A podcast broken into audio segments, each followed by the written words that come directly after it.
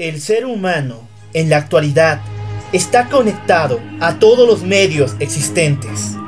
Pero la desinformación es nuestro pan de cada día. Pero existen momentos en los cuales esa conexión es cortada, donde la verdad se hace clara. A estos momentos se los denomina error de conexión. Bienvenidos a la verdad sin filtro.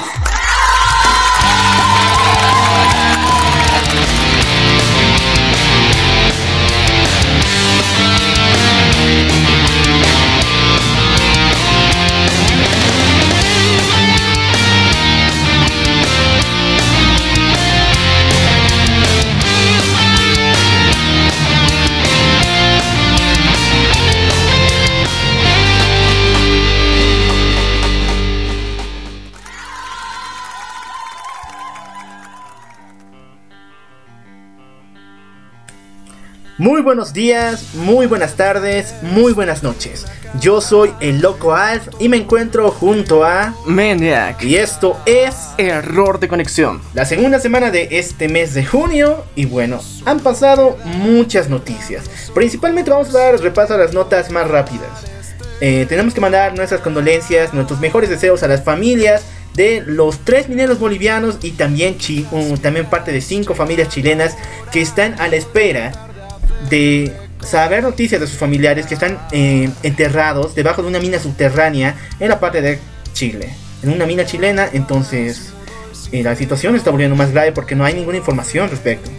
Y a diferencia de la historia de los 13 que sucedió a bastantes años atrás, la tecnología que se está tratando de implementar no es la misma. Yo creo que de alguna forma los medios no están cubriendo esta noticia de la forma que fue la anterior por el simple hecho que son menos personas. Entonces esto no me parece justo, no me parece coherente y les llamamos a la reflexión a todos nuestros oyentes para que si tienen la oportunidad y pueden ayudar a estas personas o motivar a que se haga el rescate de forma efectiva con más medios y más recursos, lo hagan. Yo opinaría a toda la Comisión eh, Minera de Chile que se ponga las pilas, porque esas situaciones merecen soluciones rápidas y también concisas y seguras. Sigamos todavía con el acontecer de esta semana con las noticias rápidas y tenemos que hablar que el alcalde Revilla de La Paz, Bolivia, lanzó una declaración muy polémica, pero que todavía está en etapa de teoría, podemos decir también en etapa de conspiración. Esta se trata en que el alcalde acusa a su homólogo, el alcalde de la localidad de Achocaya, de haber volado la represa del relleno sanitario de esta ciudad para que de esta forma su empresa Igloo pueda trasladar la basura de este recinto de Achocaya hacia un nuevo, una nueva planta de tratamiento en la localidad de Alpacoma. Y esto supuestamente sería una conspiración para lograr que el alcalde de Achocaya eh, gane mucho dinero, alrededor de casi un millón dos mil bolivianos que están en juego y haber perjudicado al descubrimiento de la ciudad de La Paz. Declaraciones muy fuertes. Y yo te digo, si Revilla no tiene una prueba suficiente y todas sus declaraciones solo se basan en conspiraciones o en ideas eh, simples para burlar la investigación que se está haciendo de él y de su esposa, esta fue su última, eh, su último llamado como alcalde, porque después nadie va a creer en él. Y bueno, yo creo que también estamos entrando en el contexto nacional en este juego sucio que viene a llegar con las elecciones entonces están buscando desprestigiar de ambos lados, tanto de la oposición, del oficialismo. Es un caos completo y yo creo que ya es momento de hacer las cosas bien, dejarse de esas cosas tan infantiles y tomando en cuenta que el actual alcalde de La Paz no es muy querido, sobre todo por los transportistas de este departamento. Yo creo que hay muchas cosas que están quedando sueltas. No hay información completa hasta ahora. No ha podido mostrar ninguna prueba fehaciente. Si nos la trataríamos en su extensión. Pero es necesaria resaltarla porque si llama la atención. Es una acusación bastante fuerte. Ya que esto en los próximos en las próximas semanas va a estar perjudicando completamente la ciudad de La Paz porque también se ha anunciado de que ya el relleno que se encuentra en el Pacoma ya va a dejar de funcionar por completo y es como una medida de presión que se está tomando contra la alcaldía de la ciudad de La Paz. Podríamos decir incluso que estas declaraciones son como hechas para un terrorista, de actos terroristas en sí mismo. La destrucción de un relleno sanitario. Pero bueno, en la próxima semana esperamos tener más información, que estos documentos que presentó el alcalde Revilla sean evaluados correctamente por las autoridades y que nos brinden un poco para que acá podamos compartir con toda la fe suficiente de que son verdad o desmentirlos. Y bueno, quiero recordar que nos, nos encontramos en cuatro aplicaciones diferentes para que tú desde la comunidad de tu hogar puedas escucharnos. Claro que sí, te proponemos que nos puedas escuchar a través de Spotify, Radio Public, Google Podcast y lo que también es la plataforma de YouTube. Y actualmente ya hemos integrado nuevas plataformas en las que por diferentes partes del mundo puedes acceder a escuchar cada uno de nuestros programas porque hemos tratado diversos temas. Contamos ya con tres entrevistas de temas que de alguna forma están muy pendientes en todo lo que es nuestro ámbito la coyuntura social a nivel mundial. Son temas que a veces son considerados incluso tabú en la mayor parte de Latinoamérica sobre todo. Y bueno, te recordamos que estamos en Apple Podcast, que bueno, ya no es iTunes, es Apple Podcast también estamos en Overcast, en Podbean, en Stitcher y también estamos en iBox. Así que ya no hay excusas para que no nos puedas escuchar. Estamos en todas, todas las plataformas disponibles de podcast para que puedas escuchar, participar y lo que más importante te invitamos a que comentes dentro de lo que es de nuestra página de Facebook, Instagram o Twitter si tienes alguna sugerencia, algún comentario, alguna opinión, algo que quieras que nosotros podamos reflejarlo en cada uno de los episodios que realizamos. Es importante tu opinión y de los temas que trataremos hoy. También queremos saber qué opinas, cuál es tu opinión al respecto. Si concuerdas con nosotros o estás en contra, lo importante es llegar a más información. La información es poder en la actualidad. Y bueno, ahora sí entramos con las noticias que llamaron la atención esta semana. Primeramente, un helicóptero de Nueva York choca con un edificio en la séptima avenida de Manhattan. El, único, el piloto, que era el único pasajero dentro de este, acaba de fallecer. Este, este piloto se llamaba Andrew Como y cuentan los testigos que él estaba evaluando la situación y midiendo los vientos para ver si salía o no. Pero estando Nueva York en una tarde lluviosa, a él no le importó esta medida de seguridad y se despegó de todas formas. ¿Cuál fue la conmoción total que hizo estremecer parte de la Gran Manzana? Y muchos incluso llegaron a pensar que se trataba de un nuevo ataque terrorista. De la misma magnitud que fue el ataque al World Trade Center en 2001. Entonces, fue algo que llamó demasiado la atención del pueblo norteamericano. Y lo más importante, es una especie de manual que tenemos que evaluar la realidad de los vientos antes de despegar. Pero detrás de todo esto, ¿qué podemos decir de este hombre? Bueno, es muy interesante la situación que ha llegado a pasar. Eh, entiendo hasta cierto punto que personas se sientan con la capacidad y la experiencia necesaria para poder surcar los cielos ya en este tipo de condiciones, pero lastimosamente salió mal. Y yo creo que más allá de eso, vamos a hacer una pequeña crítica, una reflexión a todos nuestros oyentes sobre cómo está cambiando o cómo es la percepción actual sobre los posibles ataques terroristas, porque si bien fue un accidente, obviamente lo estamos aclarando desde el principio, la reacción de las personas y la vulnerabilidad que se tiene en Estados Unidos ante este tipo de situaciones es bastante grave. Yo también quería anexar un poco con lo que refiere al caso que pasó aquí en Bolivia cuando llegó el secretario de Bienes eh, que viene allá de Paraguay, que vino aquí a Bolivia y su helicóptero, la aeronave que lo llevaba, sufrió también un percance como este. Entonces, yo quisiera anexarlo un poco a lo que refiere a medidas de seguridad aéreas. Y lo más importante, la seguridad antes de el sentido de los pilotos. Bueno, y vamos a estar pasando también a otro tema, otra noticia que ha estado sacudiendo sobre todo Asia.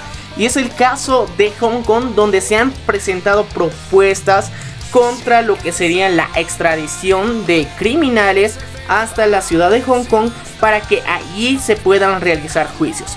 El temor de las personas es lo que está motivando este tipo de protestas. Protestas que iniciaron de forma pacífica y actualmente se convirtieron en violentas. Bueno, en palabras de la directora especialista en esta ley llamada Carrie Lam, esto se basa en un crimen que pasó un par de semanas en Vietnam, un ciudadano de Hong Kong en, esta, en este país realizó eh, la violación y asesinato de una menor. Y no lo pueden extraditar a su país porque falta eh, temas de investigación. Entonces la ley nació con la idea de que todos los criminales a nivel mundial puedan ser llevados a Hong Kong y ahí automáticamente darles un juicio y también proceder a las medidas legales que se requieren. Y posiblemente, como en todo sentido, llevarlos a eh, sentenciarlos de una vez. Entonces es una forma de acortar el proceso judicial y de alguna forma dictar sentencia. El problema principal es que los ciudadanos de Hong Kong se sienten agredidos con esta medida.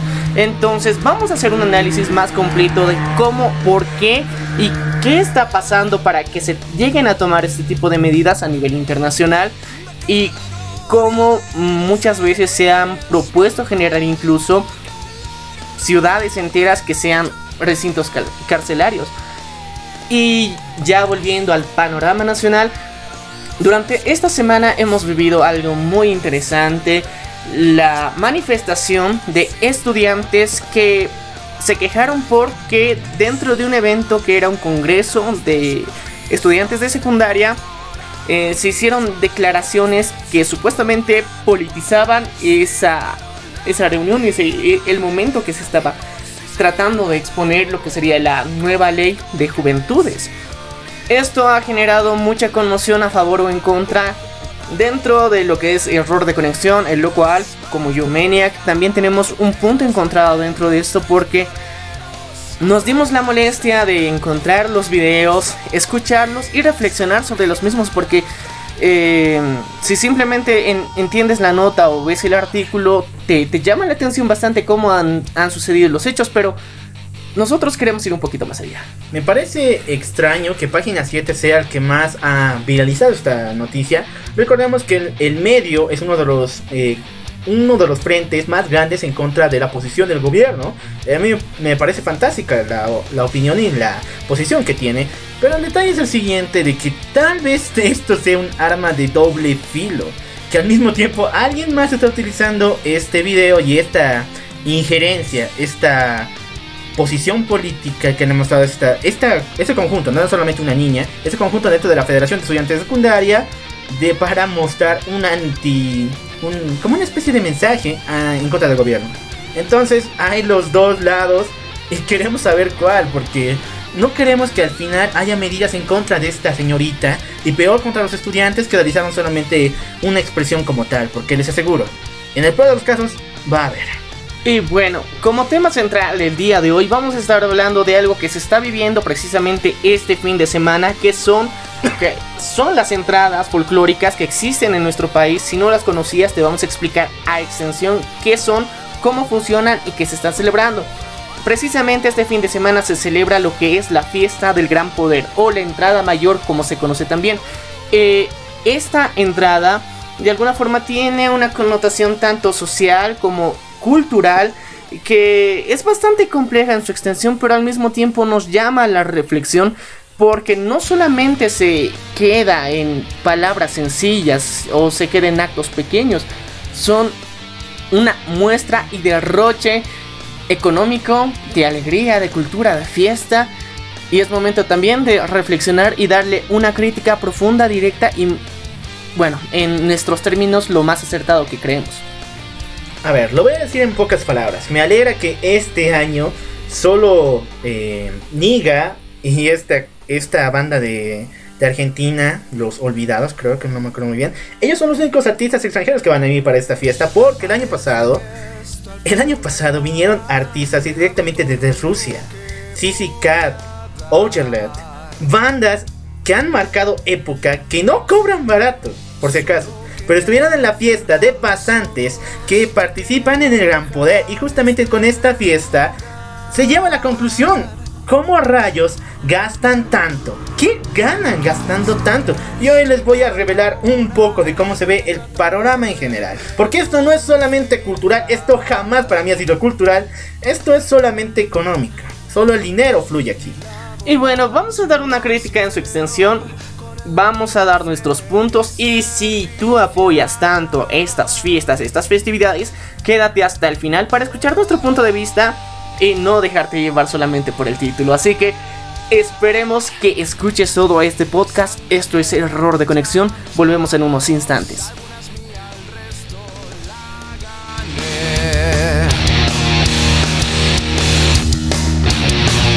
La encuentro ahora tan igual de quién es cada cual, no lo sé.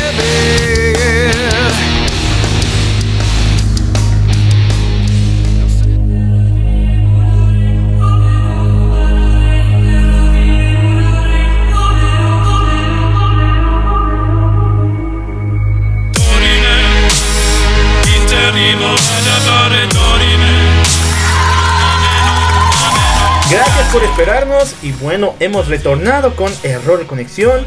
Vamos a empezar primero con esta noticia del accidente que hubo en la séptima calle de Manhattan. Recordemos que esta semana, justamente el día jueves, un helicóptero chocó con inmediaciones con el frontis de un edificio en la séptima avenida de eh, Parque Central, es decir, en Nueva York. El detalle es el siguiente. Los testigos cuentan que el piloto, Andrew Como, es un piloto demasiado experimentado, experimentado. Tiene experiencia y de por sí ya tiene para volar. En la ciudad con un helicóptero ya tienes que ser un piloto de clase C. Incluso teniendo una experiencia muy sobresaliente, porque prácticamente volar en una ciudad es uno de los eh, procesos más difíciles en lo que refiere a aviación. Tomando en cuenta que estamos hablando de Nueva York, una de las ciudades que tiene más edificios altos, lo que representa que tienes que tener un dominio exacto y control de la aeronave para no chocar o no haber tenido accidentes anteriormente. Y justificando todo lo que vino pasando, eh, hay declaraciones que creen que el piloto decidió quitarse la vida en en un supuesto accidente al mismo tiempo. Las teorías han empezado a brotar en internet y sobre todo en lo que sería Nueva York porque también lo han catalogado al principio como un atentado terrorista. Una vez que se completó la información que se tenía, se dio con que era un piloto bastante experimentado. Bueno, como contaba, los del servicio de la del helitransporte del cual Andrew salió dijeron que él estaba en medio de la verificación de los vientos. Como ustedes saben, para volar un helicóptero tienes que ver la estación y cómo va tu clima antes de despegar. Justamente esa tarde estaba lloviendo pero fuertemente. Y la mayoría de los que estaban en el helipuerto dijeron, Andrew, tú no puedes volar. Ok, pero él le sugirió que sí, tenía todo el dominio posible y lo hizo. ¿Ya? Ok, cuando estuvo en el aire, no hubo comunicación con ninguna estación aérea, algo que sí o sí se tiene que hacer. No importa dónde te encuentres, cuando encuentras alguna línea con la cual se comunica, siempre tienes que decir que te estás acercando o no, ya que cada puesto, incluso cada edificio de esta ciudad, tiene parte de este equipo que te permite no solamente saber las, las coordinadas correctas para volar, pero Andrew no lo hizo. Esto ya de por sí causó una conmoción total que ya estaban empezando a triangular la ubicación del helicóptero. Pero el detalle de que su helicóptero chocara con el frontis de un edificio hizo que la gente alrededor de toda la séptima avenida pensaran que era un ataque terrorista. Les cuento que muchas personas sintieron un choque brutal con el suelo cuando los, eh, parte del edificio cayó. Eso me hizo recuerdo mucho al ataque del 2001 en el World Trade Center.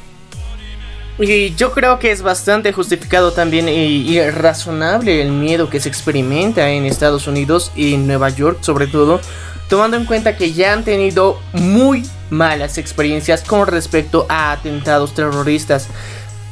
Sabemos que la paranoia ha aumentado y también la xenofobia aumentó gracias a este hecho.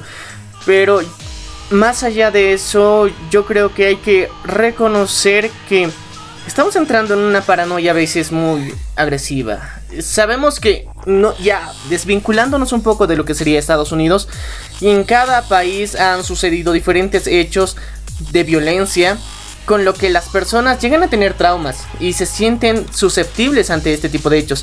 Entonces, lo que podemos llegar a la conclusión es que hay que saber sobreponerse a estas situaciones y hay que buscar la información Porque eh, lo que primero salía en los medios amarillistas era un atentado que está sucediendo en Nueva York.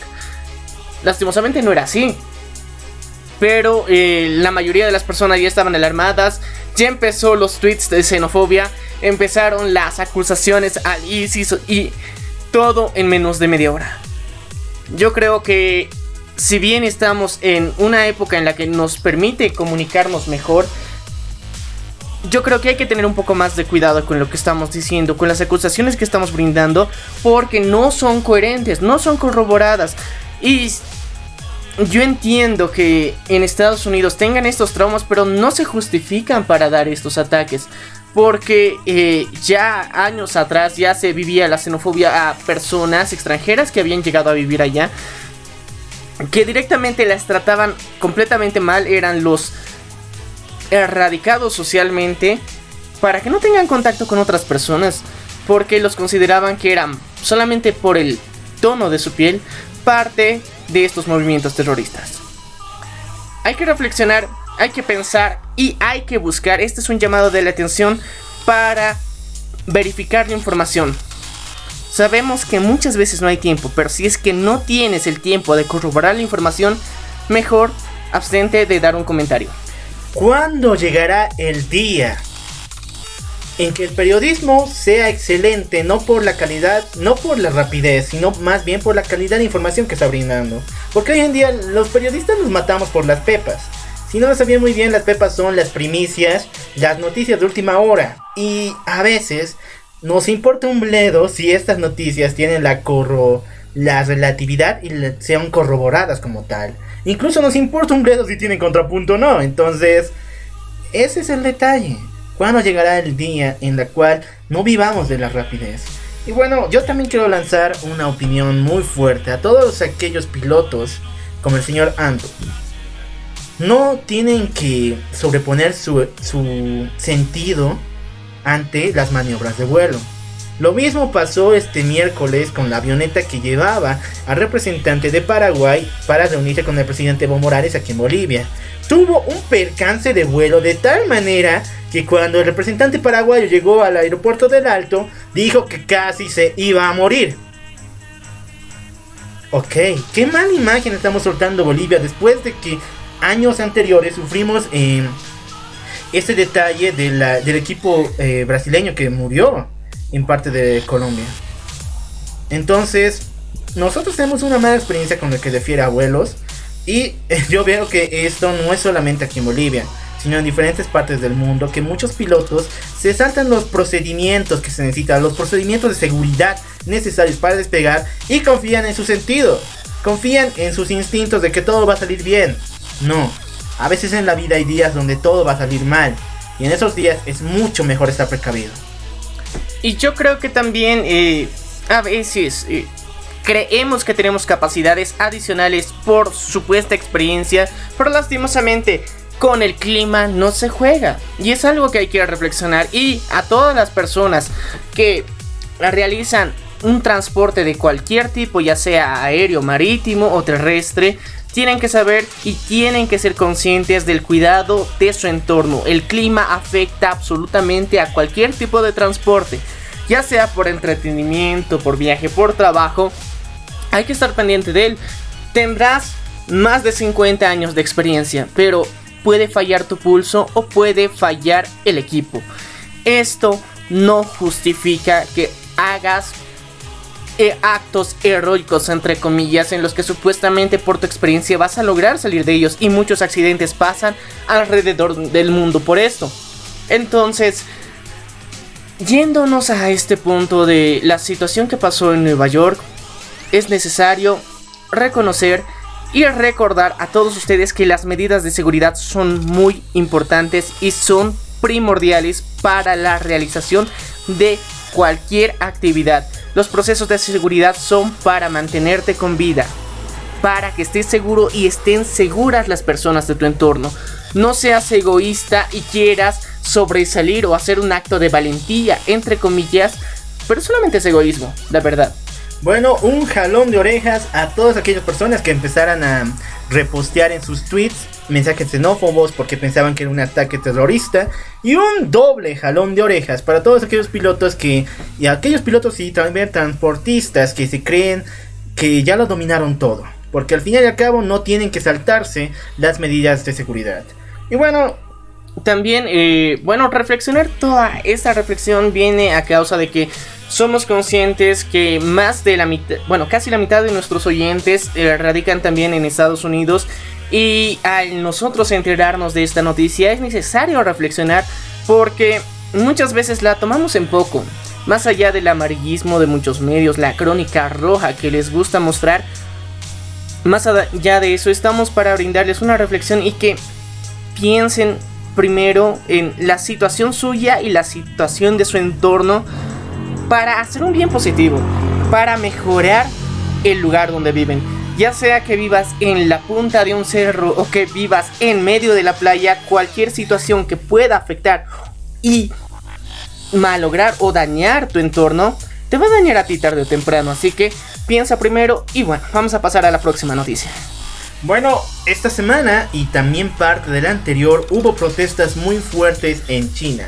¿Por qué? Porque los ciudadanos no quieren que se cumpla la ley que fue postulada por la directora Carrie Lee y parte también de la directiva especial de ley de extradición de criminales hacia Hong Kong. Bueno, vamos a hablar por qué esta ley se está queriendo proponer. Porque es algo misterioso hasta cierto punto si solamente ves que se quieren extraditar en Hong Kong y por eso hay protestas. Las protestas son muy bien justificadas tomando en cuenta que técnicamente esto convertiría a Hong Kong en una ciudad de delincuentes hasta cierto punto. Para todos aquellos que todavía no saben qué es la ley, esta parte del principio de que cualquier criminal a nivel mundial podía ser extraditado directamente a Hong Kong. Pero no cualquier criminal, sino, perdón, cualquier criminal que sea ciudadano de Hong Kong que comete un crimen en cualquier lugar del mundo puede ser extraditado hacia esta ciudad Hong Kong para poder procesarlo y también eh, posiblemente tomar medidas de arresto. Ahora, el único problema que se presenta a todo esto, de alguna forma la medida se puede ser sostenible hasta aceptada y aprobada porque estamos tratando de reducir el índice de criminalidad. El problema es que sí hay bastantes crímenes y criminales que están repartidos por el mundo que llegarían a Hong Kong. Hong Kong actualmente es una de las capitales económicas del mundo ya que muchos negocios y muchas empresas se desarrollan en esta ciudad. Es una de las pocas ciudades eh, dentro de lo que sería Asia y China que tiene libertades comerciales para gestionar eh, lo que serían negocios, empresas, trabajos, todo ellos la ha convertido en un icono. Entonces, esta imagen que actualmente tiene como un centro de negocios se vería completamente afectada por el aumento de criminales que llegarían a esta zona a causa de esta nueva normativa. No solamente ellos, sino que Hong Kong, si lo volvemos a pensar un poco, es una de las ciudades más pobladas del mundo. Es en serio, prácticamente de esta ciudad fue que partió esa ley que en los años 70 y 80 se estaba cumpliendo de que un ciudadano chino solo puede tener dos hijos. Esa ley se hizo por medio de esta ciudad. ¿Por qué? Porque el índice de población era demasiado. Y hoy en día también es una de las ciudades más ocupadas, una de las ciudades más superpobladas del planeta. Entonces la llegada de más criminales detalla de que en todo el mundo hay cientos de criminales y tal vez la mayoría una buena parte sea parte eh, de, la comunidad de Hong Kong. Entonces, que vuelvan a su ciudad de origen causaría de por sí una sobrepoblación más abundante. Y técnicamente sería considerada Hong Kong una ciudad carcelaria. Entonces, esto representa un daño para su imagen como ciudad y al mismo para el estilo de vida. Para el estilo de vida, obviamente, porque literalmente todos se van a ver afectados, todos van a tener más miedo. Porque actualmente, si bien hay índices de criminalidad, no son tan altos como los que habían años atrás con lo que eran las mafias, que poco a poco han sido dispersadas de toda esta región, pero actualmente ya es relativamente seguro porque obviamente nunca podemos afirmar totalmente que se erradique el crimen. Pero la evolución ha sido positiva. Pero las personas iniciaron con lo que era una protesta pacífica. Hay que recalcarlo. Fue pacífica tratando de demostrar su disconformidad ante la aprobación de esta ley. Pero las fuerzas militares tomaron medidas violentas.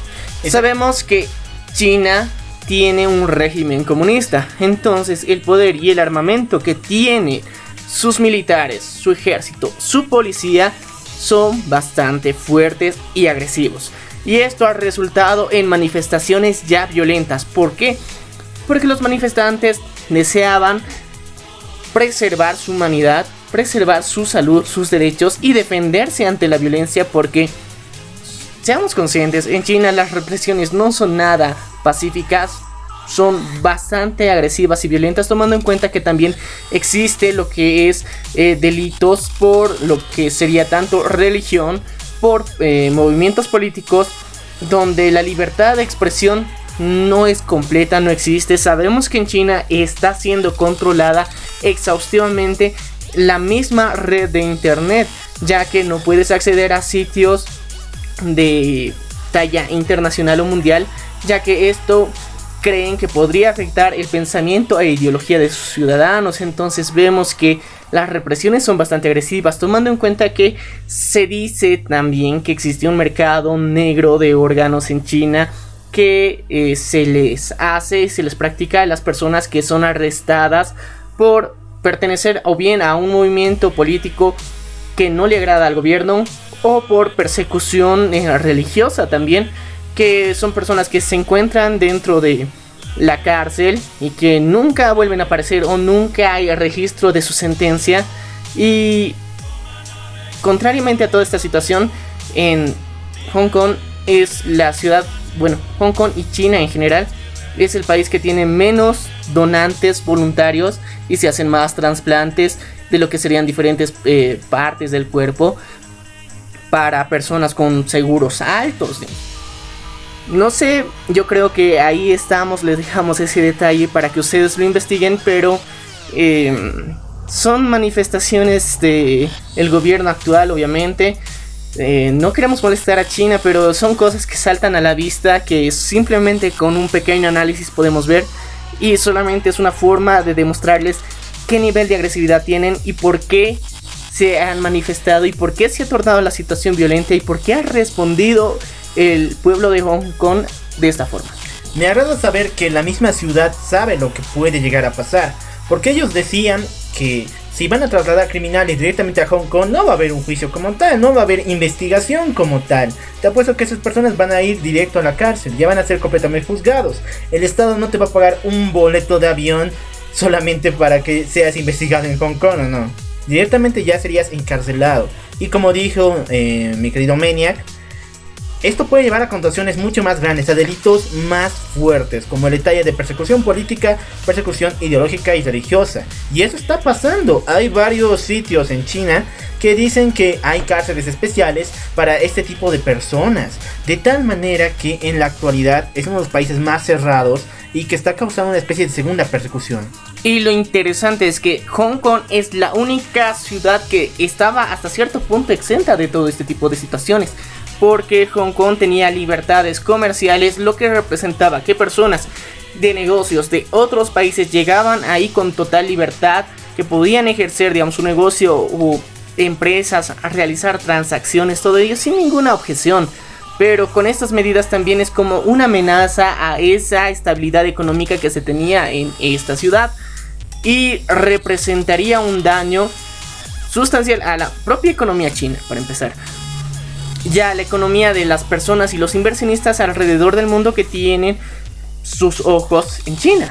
Entonces, yo creo que esta medida más bien y acertadamente ha sido detenida de momento, pero eh, es una amenaza que está ahí pendiente porque sabemos que en China una medida o una alerta que lanzan no, no buscan complacer al pueblo. No existe una democracia como tal.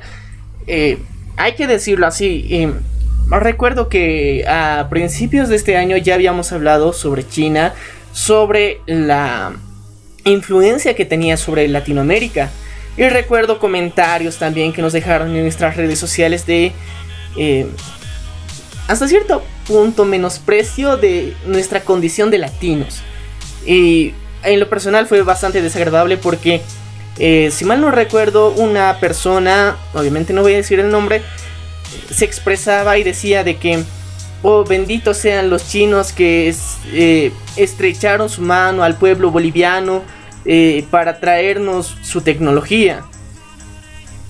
Te acepto que China esté avanzada dentro de tecnología, pero menospreciarte como boliviano a tal punto de, de hasta, hasta, hasta decir o alabar o glorificar a China a ese nivel, yo creo que no es correcto. Obvio que no, siempre tenemos que poner nuestra condición encima de otros, e incluso individualmente. Entonces, les digo la verdad con todo este detalle de China, yo estoy temiendo mucho. En serio, ¿por qué? Porque hace, a comienzos de este año empezó lo que sería el Código del Buen Ciudadano allá en China, que de por sí ya es una manera de velar sobre las opiniones y también la ideología que parten de cada una de las personas allá. Así que eh, yo temo de que la, una de las potencias más grandes y posiblemente aquella que ocupe el primer lugar de las potencias del mundo tenga esta condición, sea completamente opresora. Y lo peor es que puede influenciar a otros países como en Latinoamérica, obviamente, que tenemos tendencia socialista, comunista. Entonces, para las personas que no lo sepan y que alaban y adoran el socialismo, el socialismo es una base para el comunismo. Si no lo sabían, ahora te enteraste. Y dentro de la ideología de Karl Marx se expresa claramente. Entonces, si tú creías que un gobierno socialista en el que técnicamente se da el poder al pueblo inicialmente, porque esto solamente es una etapa, para que el pueblo técnicamente sienta que tiene el control, el poder y es escuchado. Posterior a esto se escoge del mismo pueblo un líder, el líder que va a velar, entre comillas, por los derechos de los ciudadanos, que a lo largo del tiempo no sucede porque lastimosamente el ser humano, porque no podemos decir que alguien en este mundo sea tan perfecto como para no tener tanta sed de poder. Entonces, una persona que lleva en el poder demasiado tiempo se corrompe. Es la verdad, es simple, no es complicado.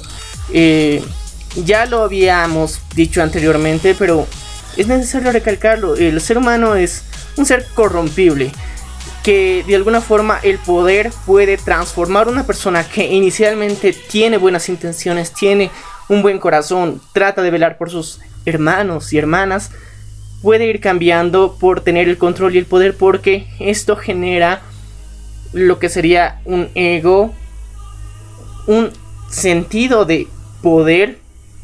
Entonces no, no creo que sea conveniente que ningún, ninguna persona llegue a tener el poder durante mucho tiempo porque esto cambia a las personas y lo hemos visto en nuestro gobierno dentro de Bolivia, en la mayoría de los gobiernos en Latinoamérica, lastimosamente Venezuela es uno de los ejemplos más claros que tenemos de ello. Y para mí fue bastante interesante las palabras que dijo Barack Obama cuando lo que querían repostular para su presidencia y él se negó por el hecho de que no quería seguir en el poder porque él temía los cambios que podían suceder dentro de su persona al estar en el poder tanto tiempo. Y él lo, aclaró y lo dijo de forma abierta.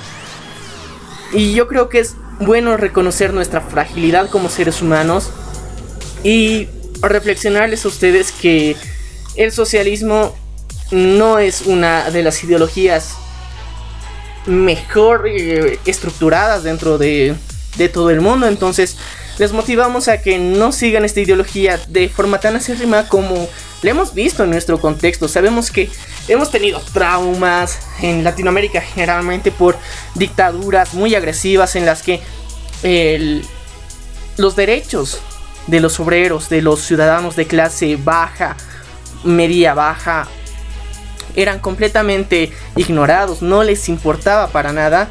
Entonces hemos llegado a una ideología en la que buscamos un líder que se preocupe por nosotros, que muestre interés en las cosas que deseamos, que queremos, pero el populismo que se genera a través de esto, o sea, como ya ha habido tanta necesidad, los discursos, si te das cuenta, en toda Latinoamérica se repiten. Vamos a generar más trabajo, vamos a nacionalizar, que es una de las bases críticas de todo este movimiento.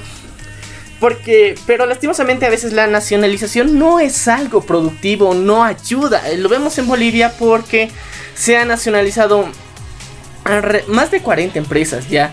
Entonces, de todas esas, la intervención extranjera que tenían hacían que sean empresas productivas, que haya trabajo, una calidad y un nivel de producción excelente.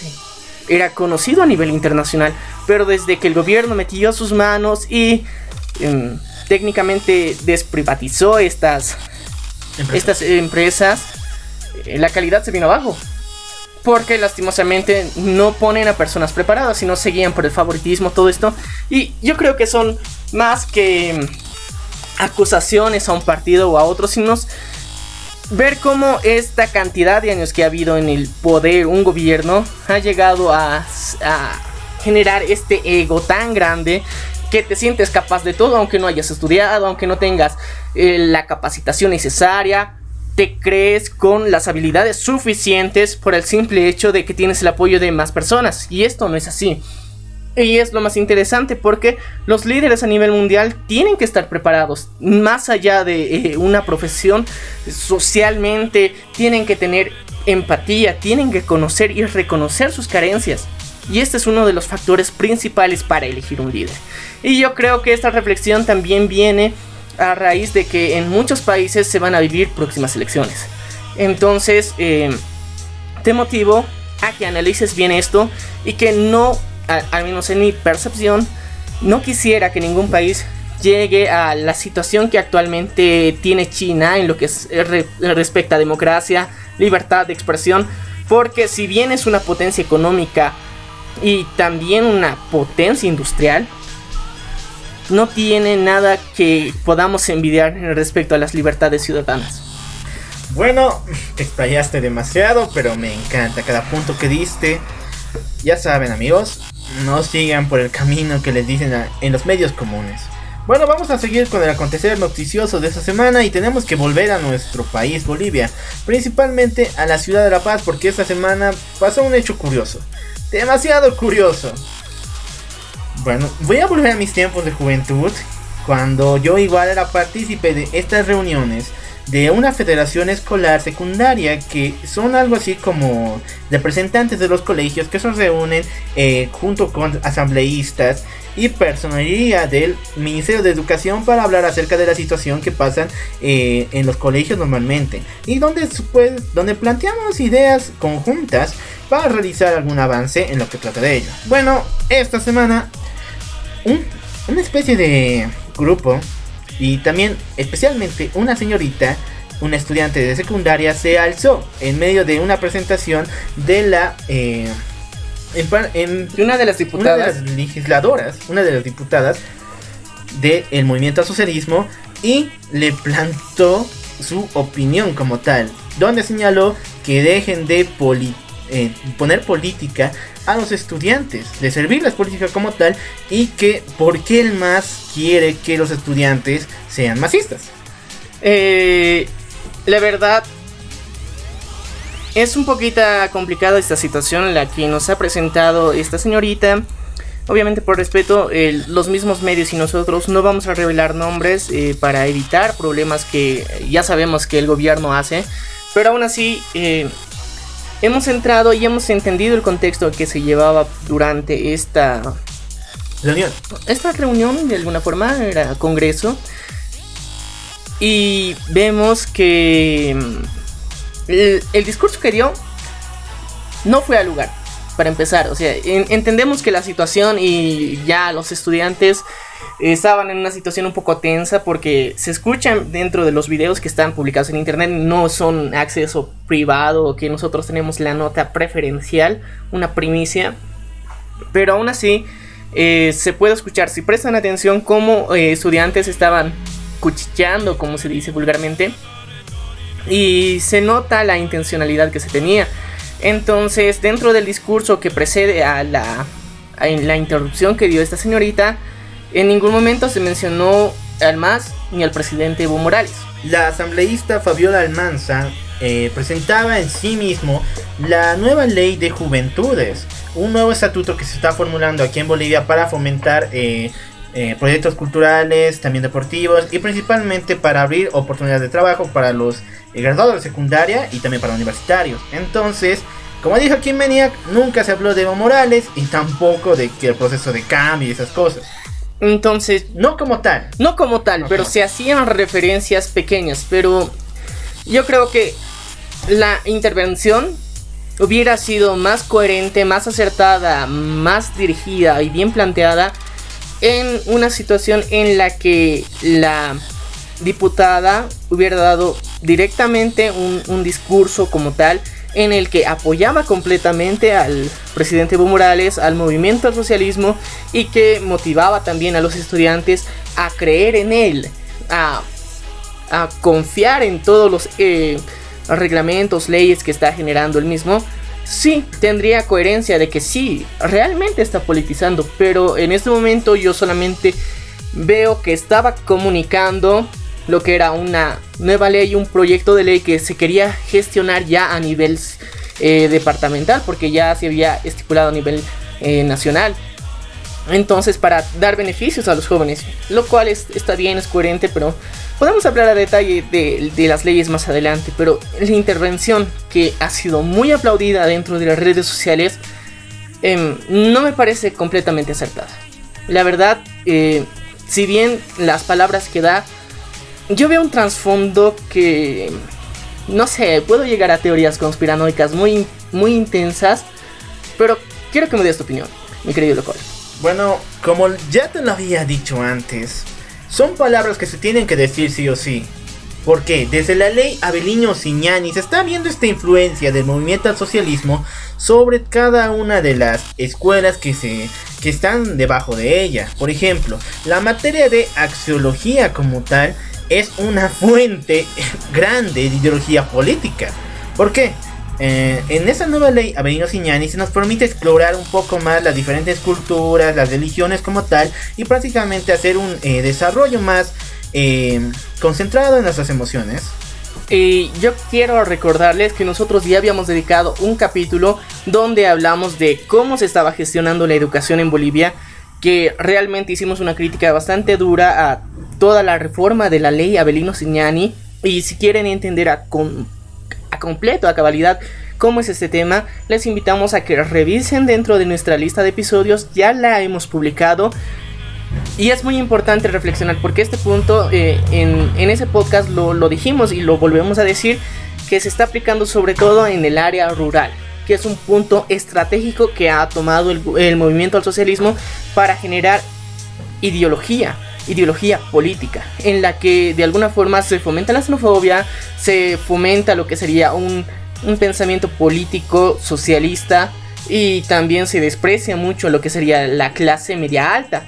Y yo creo que este tipo de ideologías nunca son acertadas, sobre todo en jóvenes que todavía no tienen experiencia, que todavía no conocen del mundo y no han llegado a tener eh, acercamientos reales, contundentes, con personas de su misma edad de diferentes regiones. Y yo creo que esa sería la mejor forma de darse cuenta si es positivo o negativo, pero no, simplemente las aíslan más. Bueno, como te había dicho, desde la ley Avelino Signani se está notando este proceso de meter política dentro de la educación de los estudiantes y principalmente de nivel secundario. Recordemos que hoy en día la secundaria parte desde eh, sexto de secundaria hasta doceavo de secundaria, es decir, seis años de preparación donde esta materia se repite una y otra vez. Otro detalle es que hayan quitado eh, la el escalón de, de puntajes, es decir, la meritocracia, como se dice en pocas palabras, donde cada uno de ellos avanza de acuerdo a las habilidades que muestra y de desarrollo como tal. Sé que ha fallado miles de veces, decir que apruebas en un examen no es lo mismo que aprobar en la vida, yo lo sé, pero hasta cierto lugar, esto demostraba las cualidades de un estudiante como tal. Pero ya hay que también hablar que los niveles y los modelos de educación utilizados en América Latina en general no son buenos. Lastimosamente eh, son unas copias baratas del modelo que tenían hace 30 o 40 años, digamos, en Europa o en Estados Unidos. Cosa que lastimosamente con la tecnología, con el avance social y cultural de cada una de las regiones de cada país, no aplica. Porque lastimosamente los estudiantes no entienden, no comprenden de la misma forma que lo hacían los estudiantes hace 30 o 40 años. Entonces no está justificada esta ley, no se han hecho ni siquiera estudios que comprueben este tipo de pedagogía funcione.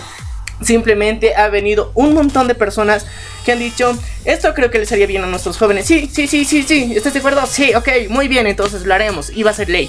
Listo, entonces yo creo que para tratar la pedagogía hay que hacerlo con pinzas, porque es la educación, la educación que va a generar personas que van a apoyar a nuestra sociedad a largo plazo. Esas personas van a vivir lo que tal vez incluso nosotros ya no, cuando ya no estemos, entonces hay que prepararlos de una forma coherente para que se adapten a esos tiempos. Y por eso también estábamos halagando lo que era la educación eh, emocional que se estaba generando eh, gracias a una alianza con España y Uruguay en anteriores podcasts. Porque esto es importante, la inteligencia emocional es una de las armas principales para lo que serían las próximas eh, avances tecnológicos, los avances culturales que se van a tener, porque esto nos va a ayudar a generar incluso fuentes laborales. Bueno, gracias por recordárnoslo, pero bueno, en todo lugar, hoy en día este sistema de puntos ha sido rebajado prácticamente a una autoevaluación. Hasta tal punto que los estudiantes pueden prácticamente dictar sus puntos, dictar si ellos están en condición de subir de grado o no. Y bueno, lastimosamente no se aplicó eh, con una, una especie de preparación. Hasta tal punto que hoy en día la educación en Bolivia es muy pero muy penosa. Estudiantes de tal talla que en, en el nivel universitario no pueden ni siquiera completar operaciones simples de manera eh, eficiente. eficiente, ni tampoco pueden redactar ni escribir sin cometer errores de ortografía o simplemente con sentido común. Entonces, esto es lo que nos ha fallado la educación. De tal manera que se está juzgando los puntos que se están impartiendo y le están dando mucha importancia a lo que refiere al sentido de que esa educación sea parte del gobierno estatal. Y, yo creo que para muestra un botón, vamos a hablar del video que se muestra porque ahí escuchamos comentarios realmente eh, zafados porque si si lo analizan directamente nosotros les vamos a dejar los links en la descripción para que ustedes puedan verlo por ustedes mismos. Está en la plataforma de YouTube, pueden buscarlas y van a ver cómo, cómo realmente es el pensamiento de estos jóvenes que el discurso que se estaba dando, uno, primero lo consideraron comunista, luego lo consideraron capitalista y al final es un discurso socialista. Y son términos que por estos jóvenes de nivel secundario no eran comprendidos a cabalidad, no sabían las diferencias entre el socialismo, comunismo y capitalismo. Tres pilares fundamentales que se están viviendo el día de hoy constantemente en la política local e internacional.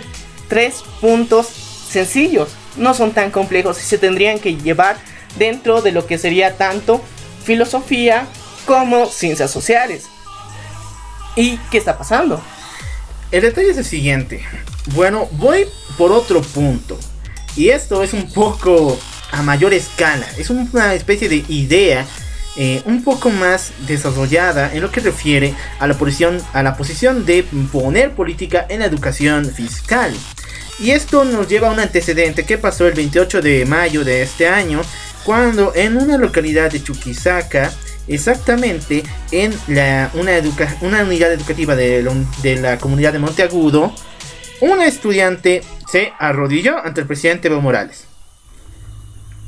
Esto llevó a muchas críticas, principalmente en lo que refiere a redes sociales. ¿Por qué razón? Porque hay evidencia de muchos vecinos que estaban en ese en una especie de evento con el presidente que dijeron que el director y la maestra le pedían al estudiante que haga esas acciones. Y bueno, entonces pondremos un poco en contexto. ¿Qué hizo la niña? No simplemente se arrodilló. Entonces, de alguna forma eso puede significar y denotar su misión. Ya, entre comillas es su misión. Si simplemente hubiera hecho eso, si hubiera arrodillado y se hubiera atado los zapatos, se pasaba por alto. Tal vez era una falla en la visión que se tuvo, pero lastimosamente no fue así. Vimos que la niña se arrodilló y incluso con lágrimas en los ojos pedía que se salve su escuelita. Sí, pero el detalle es que también ella estaba realizando una poesía, o sea, pero podría tenerse a ambos por ambos lados. Primeramente, para ponerle más emoción a su poesía o ya verán ustedes. Entonces, de alguna forma, la petición que hacía era por supuestamente porque se renueve su escuelita, porque no quería que se destruya. Lo que ha llevado a la pregunta de quién quisiera que la, esa escuelita, aparte de la niña, quisiera que se la renueve, que mejore. Y preguntando a los testigos que estaban en este acto oficial del gobierno, se llegó a la conclusión de que se estaba viendo a la maestra de la niña y al director de esta escuela desde un costado de la tarima motivando a que realice esta acción. Yo creo que cada uno va a sacar una conclusión personal de qué se estaba tratando de realizar con todo esto y actualmente se está haciendo un seguimiento a este caso y se le va a dar una ¿cómo se diría? una penalización tanto al director como a la maestra que fomentaron ese tipo de actitudes que de alguna forma vi dos reacciones en redes sociales. Unas que mostraban como si esta niña reconociera al presidente como su salvador, entre comillas. Lo estaban, que la niña lo estaba nombrando, entre comillas, un mesías al señor presidente Evo Morales por salvar su, su escuelita. Pero Otros, otros representaban que tan mal está la educación o cómo están presionando los padres y los maestros para que niños se lleguen a humillar, porque así lo decían, humillar ante el presidente. Son dos puntos de vista muy diferentes. Yo creo que tú puedes sacar las conclusiones y desde ningún punto de vista yo creo que puede ser muy bien visto esta situación. Aparte de, de los fascinados por el movimiento al socialismo que creen que es como el llamamiento del Mesías, señor Evo Morales. Bueno, si lo creen así, tienen toda, todos los signos, todas las señales en el cielo incluso para hacerlo. Pero aún así, no es algo que puedas motivar a un menor de edad que es completamente influenciable. Entonces eso no está bien visto por ningún lado. Bueno, artistas ya lo hicieron, alcaldes también, y temo de que los mismos maestros, los padres de familia influencien en un niño para que lo realice. Pero ahora me voy por mi otro lado, es decir, mi conspiranoico interno. Las palabras que dijo esta señorita y junto con su grupo que subieron a la tarima para eh, eh, tendirle cara a la asambleísta Fabiola, yo pienso que debieron darse, pero no justamente en ese momento. No de esa forma, no con esas palabras, pero tenían que darse. Y ahora aquí viene mi punto. Esto también, esta jugada también me parece política. No es solamente decir que va en contra del Estado, sino que recordemos que hay una oposición a los puntos que está lanzando el Partido Socialista y esta oposición cada vez está mostrándose más inepta. Bueno, entonces ellos, aunque no me lo crean, aunque la población en general no les tenga ni fe, en las redes sociales están causando un boom. Cada vez que ellos publican algo de que el presidente se equivocó, de que el presidente hizo esto, está causando una, una conmoción total que varias personas anónimas en las redes sociales les apoyan como tal. Yo creo que este grupo, no quiero pensar de que fueron influenciados por alguien para que dijeran esas palabras. Para estar en un punto contra del partido de gobierno. Yo quiero pensar eso. Yo quiero pensar que ellos sacaron sus propias conclusiones y debían decirlo o que por lo menos hayan leído en las redes sociales o en los diferentes medios y hayan tomado la decisión y la voluntad de decirlo, por lo menos. Porque no quiero pensar que la oposición está en esto, porque eso sería más estúpido y mucho más degradante de lo que está haciendo ahorita. ¿Y por qué llegamos a esta conclusión? Por el simple hecho de que en una, un acto de un congreso, alguien, específicamente alguien, se dio la molestia de grabar justamente casi un minuto antes de que ocurriera esta intervención, grabar justamente y suena hasta cierto punto muy estructurado y elaborado, que puede parecer hasta incluso planificado. yo no puedo cuestionar de que de alguna forma las palabras que ha llegado a vertir sean eh, completamente equivocadas. Ya eh, vamos a hablar un poquito más adelante de cómo es la politización que se está realizando en los eventos eh, protocolares y oficiales en diferentes ministerios y áreas del gobierno. Pero aún así, mm, si nos ponemos netamente a escuchar y estructurar las palabras que, que ha dicho, que se han vertido durante ese video, no vienen al caso. Bueno, en primer lugar, la situación que nos dijo esta muchacha fue decir que los jóvenes están hartos de que estén eh, influenciados por el partido del gobierno. Bien, me parece una excelente idea. Entonces, ¿por qué la oposición hace lo mismo? Cuando una oposición o parte del gabinete de la oposición va a visitar colegios, va a visitar a personas como son los estudiantes para por lo menos darles una idea en contra del gobierno. No, ellos se callan nomás y lo plantean en las redes sociales. Y como en las redes sociales todo el mundo ya está pendiente de ellas, especialmente los jóvenes, se toman esas ideas como suyas. Pero no con el nombre de la oposición, sino con su propio nombre. Y yo creo que ya es necesario tener la comunicación que de alguna forma la oposición actual al gobierno nos muestre y nos plantee ideas, propuestas, desarrollo que nos den razones y justifiquen el por qué tenemos que apoyarlos en las próximas elecciones. Es interesante, es conveniente, es parte de su propuesta y campaña electoral. Está bien. Pero si lo tomamos desde el otro punto de vista en que se atrevan a jugar sucio con estudiantes para realizar estos actos, no es conveniente, no está bien visto y yo creo que eh, podemos llegar a esas teorías. Yo creo yo ahorita estoy tratando de pensar lo mejor. Les estamos dando las dos caras de la moneda en el que el estudiante sí dio la cara y dijo lo correcto. Es, es bastante coherente porque ahora tenemos que hablar, sí, de la politización que se hace por parte del gobierno en todos los eventos. No solamente es en uno, es en todos. Nosotros, como el Loco App y Maniac, anteriormente ya habíamos participado dentro de lo que es el Ministerio de Culturas en lo que sería un acto para un evento que se estaba lanzando. En el cual la ministra a cargo de, de este evento simplemente sale a, la palestra de alguna forma y empieza a dar un discurso en por qué era necesario abrir espacio para jóvenes, para que se comuniquen, para que expresen, para motivarnos, entre comillas, y cómo termina el discurso, gracias al presidente Evo Morales, gracias al, al movimiento al socialismo y gracias al proceso del cambio, esto es posible. Y, o sea, ya, hasta cierto punto podía apoyar su discurso, antes de que mencionara y lo politizara. Antes de eso iba todo bien.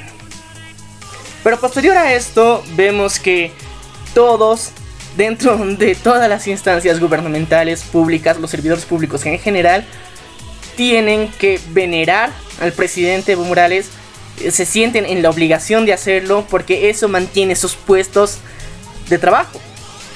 Cosa que no está bien, no está justificada porque en ningún momento lo hacen por el bien de la sociedad, por el bien real de la población. No se muestra un resultado real, una, un pensamiento que no tenga que beneficiar al, movimiento al socialismo. No es un acto sincero. Y es una pena, pero esa es una muestra de todo lo que hace, se hace día a día. Porque eh, el canal estatal es un caso muy gigantesco de cobertura 24/7 durante los últimos más de 12 años que se hace al movimiento al socialismo. Se han quitado incluso programas de entretenimiento o programas informativos y educativos de, de este canal solamente para brindar espacio a que haya más y se hable más del presidente Evo Morales. No es justificado, se está politizando completamente y los actos protocolares siempre son lo mismo. El proceso de cambio se repite una y otra y otra y otra vez. El movimiento al socialismo también. El presidente Evo por mil. Todas las obras tienen su cara estampada. Ya habíamos hablado del caso en lo que es la Sana Bolivia, donde se le puso dictador del Estado Plurinacional de Bolivia, y ha sido bastante criticado, muy bien también aplaudido. Pero vemos esto, que la politización ya nos está cansando.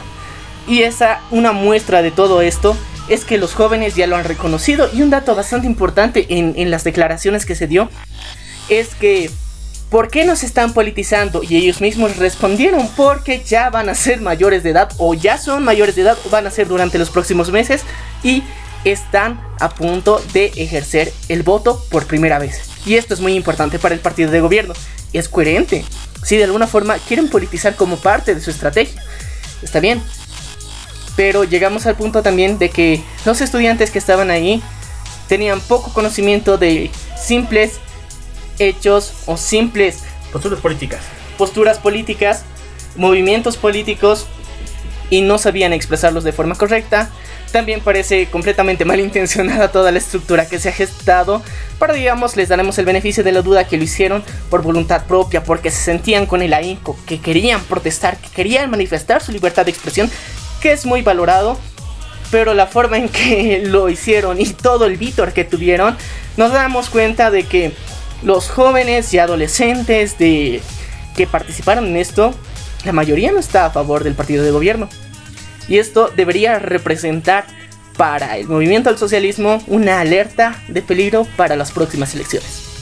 Bueno, ya lo dijiste, que se prepare el movimiento al socialismo porque se está despertando una nueva agenda en lo que refiere a estudiantes de secundaria, porque es un grupo que hasta ahora el gobierno ni siquiera ha tocado habla de trabajo, habla de universidades, sí, pero con los estudiantes hasta ahora no ha hablado acerca de ellos. Entonces es un grupo que está perdiendo y son nuevos votantes que están naciendo. Entonces, muy mal por ellos. Espero, en serio, de todo mi corazón, que esos chicos lo hayan hecho con sinceridad. Y no influenciados o también no em, empujados por alguien de la oposición. Y yo creo que también hay que hablar de otro punto muy importante de todo esto. Sé que nos estamos extendiendo demasiado, pero es necesario porque lastimosamente estos eventos que se realizan a, bueno, para generar conversatorios con los estudiantes se realizan por mero, protocolo. Realmente no tienen ningún valor institucional real para el gobierno y para ningún ministerio. Y no lo digo porque simplemente estoy en contra del gobierno, porque realmente lo odio y lo detesto, no. Y no solamente se ha hecho en este gobierno, sino en anteriores igual. Simplemente de mes en cuando, como, como se podría decir, se les ocurre y se les da la brillante idea de que, ah, tenemos estudiantes. Mmm, qué interesante. A ver, haremos algo y les sacaremos fotos. Muchas, muchas fotos. Mejor un video. Un video que vamos a sacarlo como spot del evento que vamos a hacer este mes.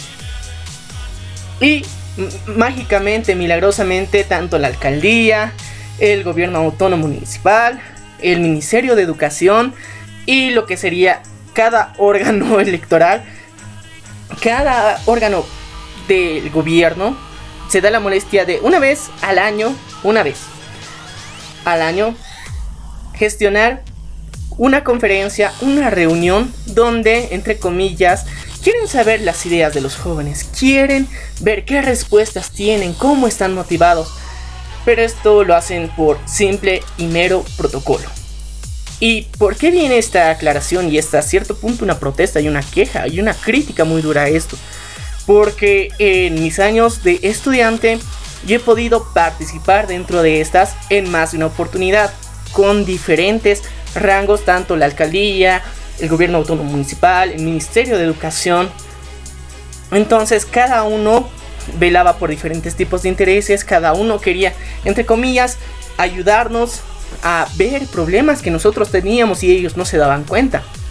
Y nos hacían conversatorios muy interesantes, la verdad, porque compartías con otros estudiantes ideología, pensamiento, una crítica muchas veces a problemas sociales que se vivían en ese entonces. Pero el principal problema fue que más de una vez me tocó ir a la misma institución dos años seguidos. Imagínate, solamente dos años seguidos. Cuando volvías el segundo año, técnicamente tendrían que haber tenido un registro o mostrarnos resultados de que hayan hecho con las anteriores gestiones que se realizó eh, eventos parecidos. No había nada. La verdad no había nada solamente eran por mero, protocolo. Simplemente eran para sacarnos unas bonitas fotos de cómo los estudiantes vienen a demostrar y hacer valer sus derechos. Y realmente tomaban muy en poco, bueno, en nada todo lo que se decía, todo lo que se trataba y que los estudiantes con mucho esfuerzo, con mucha pasión, desarrollaban proyectos increíbles. La verdad, soluciones a problemas que se tienen dentro de, de cada ciudad, de cada departamento, pueden estar ahí, pero todos los ignoran. Entonces, esta es una crítica a todos estos eventos que se realizan para los estudiantes, para los jóvenes y adolescentes, donde realmente se les ignora por completo. Y esto no se queda aquí, porque en escalas ya universitarias también pasa. Entonces, yo considero, y este es un jalón de orejas a todas esas personas que nos escuchan, y si perteneces a alguna organización que gestiona estos eventos, ponte las pilas y haz algo bueno por nuestra sociedad y toma esas ideas que tienen los jóvenes para hacerlas realidad, porque los cambios reales de nuestra sociedad están ahí, escondidos entre 20 hojas que se han puesto encima, entre 40 archivadores que se han puesto encima de proyectos excelentes, muy bien ejecutados, planteados y procesados para hacerse realidad, que son ignorados por el simple hecho de que era para quedar bien o parte de nuestro proyecto de responsabilidad social empresarial y yo creo que es momento de detener esto. Los jóvenes sí tienen muchas cosas que decir. Sabemos que pese a que la educación está mal, hay muchos que se preparan realmente y que buscan el conocimiento y, e informarse. Estamos en una época donde la información está al alcance de nuestras manos. Muchos la ignoran, pero también muchos recurren a ella y la vuelven un arma. Y estas ideas tienen que ser rescatadas, no pueden ser ignoradas. Mi querido, lo cual sé que tú también tienes experiencias al respecto, cuéntanos un poco. A ver, respecto a esto de la politización de la educación como tal, bueno, la experiencia lo habla de por sí mismo. En todo momento siempre tiene que haber un acto protocolar según el Ministerio de Educación donde nos planten la realidad del país. Y cada vez que lo hacían, siempre habría esta conjunción de ideas de que todo se debe al partido de gobierno. Y bueno, en mis años cuando estuve en el colegio y en parte de la universidad, siempre ha sido de la misma talla, hasta tal manera de que nos hacían pensar que no había mejor opción. Y ahí está el punto. Nadie nos da una segunda opinión o peor. Nosotros no somos capaces de formarnos una. ¿Por qué razón? Porque estamos viviendo en, en, un contexto que no se valora en nada la opinión de los jóvenes. Ni de los adolescentes, ni de los universitarios como tal todas las ideas que tenemos, todas las cosas que hacemos, a menos de que sean llevadas por un órgano como el partido de gobierno, no van a por actos violentos, que también es lo que se recurre mucha, en muchas ciudades de Bolivia, la verdad hay que decirlo, actos violentos por parte de los universitarios que exigen que se respeten sus derechos o que están con una petición específica, actos violentos, protestas violentas, no son pacíficas, hay que decirlo, no son pacíficas, pero parece ser la única forma de que realmente nos escuchen unos 5 minutos. ¿Por qué no nos escuchan más? Y bueno, es la realidad que sufrimos todos los jóvenes. Y yo les digo, para alentarlos, que nadie ponga en menos tu juventud. Está escrito en un libro, léalo. Y es realidad. Aunque te menosprecien por ser joven, aunque te menosprecien por no tener experiencia laboral, por no, por no tener ni siquiera experiencia, no te pongas tú en ese lado. Recuerda que nadie es un fracasado a menos que tú lo aceptes. Y si tú tienes ideas que pueden ayudar a nuestro país a levantarse, hazlo como nosotros. Si no tienes en serio nada de ayuda, hazlo como nosotros. Levántate un podcast, levántate un canal en YouTube, levántate tu blog en internet. Que alguien al final al cabo va a ayudar, va a pensar como tú. Alguien en el mundo va a entenderte. Porque hay un... ¿Cuántas personas estamos en el planeta? Estamos muchos millones ahí presentes, repartidos por diferentes partes del mundo. Y tenemos uno de los idiomas más preciosos en todo el mundo, que está distribuido a nivel completamente mundial en la mayor parte de países. Yo creo que son escasos los países en donde no hay una persona de habla hispana. Eso, o también puedes aprender inglés, que ya no es tan difícil dominarlo y alcanzar un nivel mucho más alto. Somos tantas personas en el mundo, te garantizo que una de ellas piensa como tú. Una de ellas piensa como tú, se interesa en lo que dices. Y tal vez tú puedas cambiar la vida. Y tal vez, quién sabe, juntos puedan cambiar y hacer realidad los proyectos que tienes. Pero también te pido que busques conocimiento, el colegio, la universidad, el Estado, incluso la vida como tal, no te va a dar solución a nada. No te da el conocimiento que necesitas para desenvolverte. Tú tienes que buscarlo. Ya tienes internet, tienes libros, tienes diferentes fuentes de información y tu cuestión es buscarlo. Porque en serio te digo, la vida nunca te va a dar el conocimiento. Solo te va a decir cómo vivirla, nada más. Y la experiencia se trabaja realizando cosas, realizando proyectos, buscando experiencias, realizando cosas, no simplemente sentado en un lugar o buscando que alguien te llame. Entonces, motivarles a que ustedes busquen la información, desarrollen su propio pensamiento e ideología, siempre respetando a su entorno, respetando a sus compañeros, a su familia, a su entorno y beneficiándole a ellos y a ti mismo. Ese es el principal punto de vivir en una sociedad en completa armonía es la paz tan anhelada, la utopía en la que pensamos muchos, pero se puede realizar solamente cuando uno mismo hace los cambios, no esperes que los demás lo hagan. Y bueno, volviendo al punto de la politización, que ya, ya dimos tanta reflexión al respecto, también hay que reconocer que en la universidad, eh, dentro de la UNSA, de, de la UNSA, que es la Universidad Estatal de la Ciudad de La Paz, el director, el rector. El rector. El rector. Eh, hemos visto muchas protestas de, sobre él en las redes sociales. Ha sido bastante imponente durante la última semana y bueno, es bonito recapitularla y reflexionar en ello porque él daba discursos muy agresivos, muy contundentes contra el partido oficialista de momento. Daba su cabeza que tenía que salir del poder y una reciente reunión con él simplemente agachó la cabeza y lo saludó con una sonrisa y con un carisma único. Y esto en redes sociales ha sido muy aplaudido, muy abucheado y al mismo tiempo las quejas se han levantado contra él. Recordemos que esta semana hubo una marcha de tamaños enormes que marchó desde el comienzo de la ciudad del Alto hasta, hasta parte de la ciudad para defender la democracia como tal. Y quien encabezó esta marcha fue ah, la Universidad Mayor de San Andrés. Y con esto vino unas declaraciones fuertes del señor Albarracín contra el partido de gobierno. Pero bueno, recordemos que al final y al cabo, quien da suministro, quien da dinero a la universidad es parte del Estado, que es los recursos del IDH. Entonces, ahí vemos un poco de hipocresía como tal. Y lo peor, te digo que la universidad, aunque no lo digan, yo soy estudiante de la UNSA, es política. Pero no en el sentido del partido de gobierno, es en contra del partido. Existen tantos frentes, tantos partidos que se dicen a sí mismos socialistas, comunistas, y que apoyan de tal manera que igual se forma una ideología política en cinco años, pero en contra del partido de gobierno. Entonces, no va por ningún lado, chicos.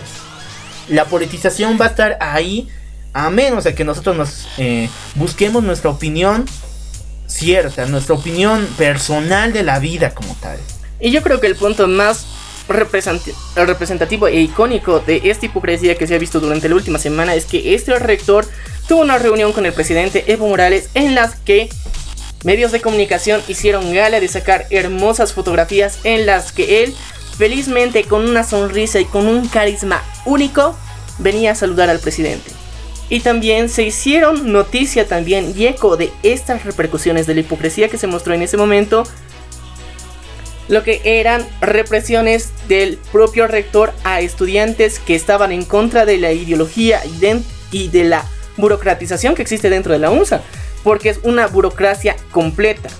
Es la corrupción más densa que se puede ver en, en, una pequeña escala, es como una minicélula de toda la corrupción que puede existir, la burocracia tan densa que puede corroer una universidad pública.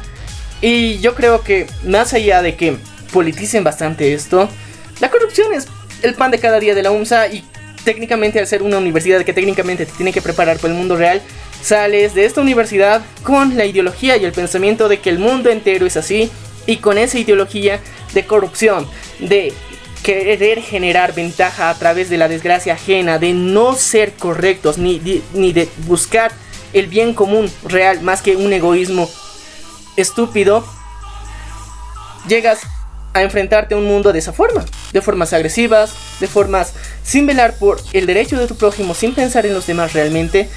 Y yo creo que muchas personas han salido con traumas de, vivir en, un, un complejo estado de caos interno, donde muchas veces vale más salir a protestar una tarde que el examen de todo un semestre. Ese es el nivel de educación universitaria. Ya nos habíamos quejado del nivel de educación en colegios, en escuela primaria y secundaria. Ahora en la universidad pública es otro problema aún más grande que vamos a analizar en otro podcast. Bueno, ahora sí vamos con el, la última noticia y Maniac. ¿Me permites poner música de fondo? Principalmente para mostrar un poco de qué es lo que las personas que no viven en Bolivia pueden llegar a oír en lo que refiere a esta festividad, que es el Gran Poder.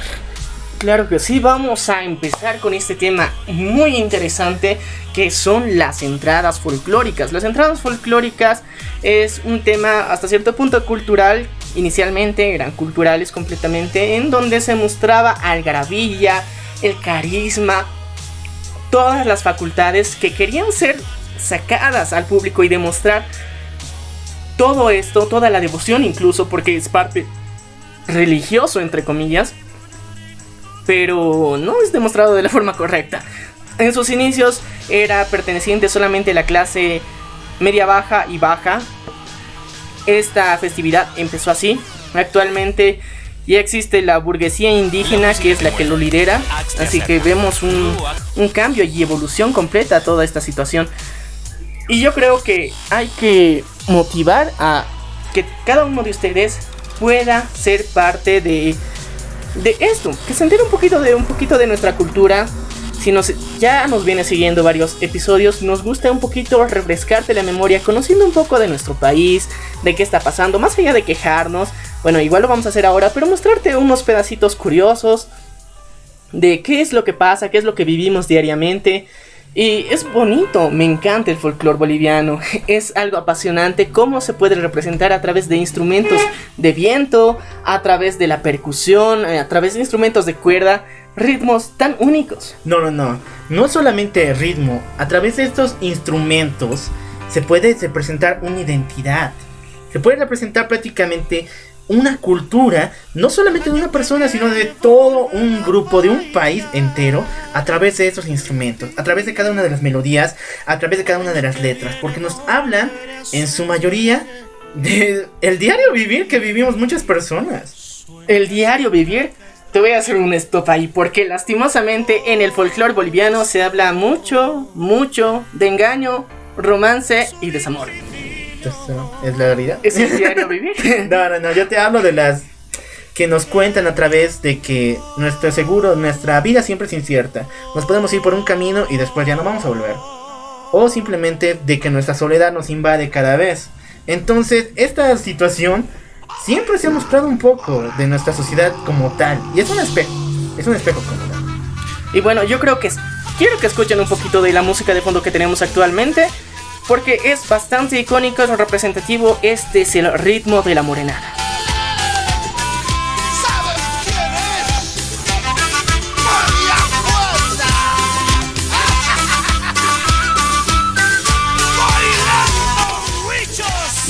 Escucharon un poquito de esto que es la morenada. Es uno de los ritmos más característicos en la entrada que se está celebrando este fin de semana en Bolivia, en La Paz, Bolivia específicamente, porque se celebran entradas en todo el país, de diferentes tipos, de géneros predominantes en cada uno, en tipos de ritmos. Una variedad, una belleza de diversidad. Un poco de historia del Gran Poder es que en sus primeras ediciones como tal no era un concurso. Esto simplemente era una entrada que abría espacio para varias fraternidades, para varios grupos de comerciantes que formaban bailarines y poder representar su, su identidad o su ritmo característico. El detalle es que hoy en día lo están tomando por el lado de un concurso. Y no sé por qué. Ah, De tal detalle que en un par de años al ganador del Gran Poder se le presentan grandes oportunidades, incluso internacionales. Recordemos que los ganadores del anterior Gran Poder incluso viajaron a España para una presentación especial. Y eso fue como premio. Entonces es algo muy importante. Pero ahí está mi punto. Este año, claramente, el gobierno y el Ministerio de Culturas pusieron ya sus manos. Y ya no te venden. No, es que es muy extraño. El año pasado no lo hicieron. Estaban más concentrados en el carnaval de Oruro y parte también de lo que era las festividades que estaban llevando del 21 de, de junio, que es el día del Estado Plurinacional. Pero este año. es el año nuevo Aymara. Perdón, disculpen, me estoy Bueno. confundiendo con el de enero. Pero un cachito, no es año nuevo Aymara, es año nuevo andino amazónico. Andino Le pusieron ese nombre y bueno, les ponemos en contexto, el año nuevo andino amazónico técnicamente es como empezaba el año en esta parte del mundo, en, Sudamérica. Eh, culturalmente, bueno, históricamente se consideraba que a partir del 21 de junio empezaba un nuevo año. Sí, pero esta festividad nunca fue tomada hasta comienzos del gobierno del presidente Evo Morales, donde él en un acto, no sé si decir, eh, como un ritual, por decirlo, eh, se plantó que ya era el inicio de la nueva entidad del MAS como el nuevo partido de gobierno y como eh, nuevo ente del Estado. Así que Y también- hace parte. Y también lo declaró como fera- feriado nacional. Y eso es Mm. bastante curioso porque eh, en Bolivia somos uno de los países que tiene bastantes feriados. y dos de ellos son estatales referentes al, al partido de gobierno. Pero bueno, volviendo al tema del gran poder, este año sí he visto que el Ministerio de Comunicación y el Ministerio de Cultura se han movilizado con spots muy fuertes. Prácticamente nos están planteando un segundo carnaval. Y yo te digo, no es así. Si lo ven en las... prácticamente en el espíritu que tienen ambas fiestas, no es lo mismo. Oruro plantea más el carnaval de Oruro como una especie de imagen. Pero aquí en el Gran Poder no es lo mismo. Ya les dije, es un concurso. Y de paso es un concurso demasiado aguerrido como tal. Y donde la imagen no es muy eh, buena de ver. ¿Por qué? Porque hay muchos percances que el gobierno, te garantizo que ni la alcaldía ni el gobierno van a velar. Y el primero es el consumo de bebidas alcohólicas en exceso. Y yo quiero que cambies la música tan bonita que tenemos actualmente por una que refleje un poquito el contexto que es error de conexión y la crítica tan dura que vamos a dar a todas estas festividades porque se lo merecen, se lo han ganado y lastimosamente han evolucionado para mal. Es triste reconocer esto porque de alguna forma como ciudadanos bolivianos eh, tenemos un poco de la identidad cultural que representa esta fiesta, pero que, como tú bien lo habías dicho, al principio eran grupos de comerciantes que venían de una localidad rural en específico y cada localidad en Bolivia más que todo, cada localidad se representa por un baile folclórico y un ritmo autóctono propio. Y esto es muy curioso a nivel Latinoamérica. Entonces, esta identidad cultural que tenían, este ritmo característico y una danza acompañada de la misma, hacían que cuando habían llegado a la ciudad querían tener un poquito de eso, de, de cuando se encontraban en el área rural. Entonces decidieron generar esta entrada, generar fraternidades de personas pertenecientes a con orígenes de ciertas áreas rurales para representar su danza ya en la ciudad. Empezaron a realizarla año tras año, se iba sumando más gente, más gente migraba del área rural a la ciudad y se empezó con esta historia de la entrada y que luego se convirtió en una fiesta religiosa porque en esa época el poder de la Iglesia Católica era bastante fuerte en nuestra sociedad en la que al ver que cada vez era más gente que, que se unía a esta festividad, decidieron que ellos no podían detenerla por nada, porque de alguna forma podía ser considerada pagana. Así que, como hacen siempre, los católicos le pusieron su sello de catolicismo y la, nombraron la entrada del Señor Jesús del Gran Poder. Entonces, desde ese entonces dejó de ser pagana y ahora es oficialmente católica en la que los bailarines lo hacen por fe y devoción a Jesús del Gran Poder. Y así es como evolucionó de una entrada una festividad pagana de personas del área rural a un acto oficial porque para realizarse esta entrada siempre se hace una misa que precede a todo lo que se va a hacer. Y se hace un recorrido pasando por la misma para reconocer al Jesús del gran poder. Y es bastante interesante. Este es el origen ahora como el loco Alf lo mencionaba del año pasado al actual hubo un cambio en la forma de presentación y promoción de esta misma Exactamente como dije, lo están volviendo un segundo carnaval. Y te apuesto, Corpus Christi, que es el siguiente feriado que tenemos, es su, eh, una especie de cuaresma después de esto. Así que el detalle es el siguiente. Carnaval no es lo mismo que el gran poder. Carnaval siempre ha sido como una, un espejo de nosotros, una oportunidad de miseo de turismo que debía trabajarlo más para mostrar al mundo la diferente diversidad que tenemos. Ok, pero ahí se vela varios intereses. Incluso hay gente muy preparada que está trabajando día y noche para que este evento vaya correctamente. Aunque no quiero recordar lo que pasó estos años, que fue muy grave. Pero después de ello, por lo menos digamos que se está movilizando de gran forma. El gran poder no es lo mismo. ¿Por qué?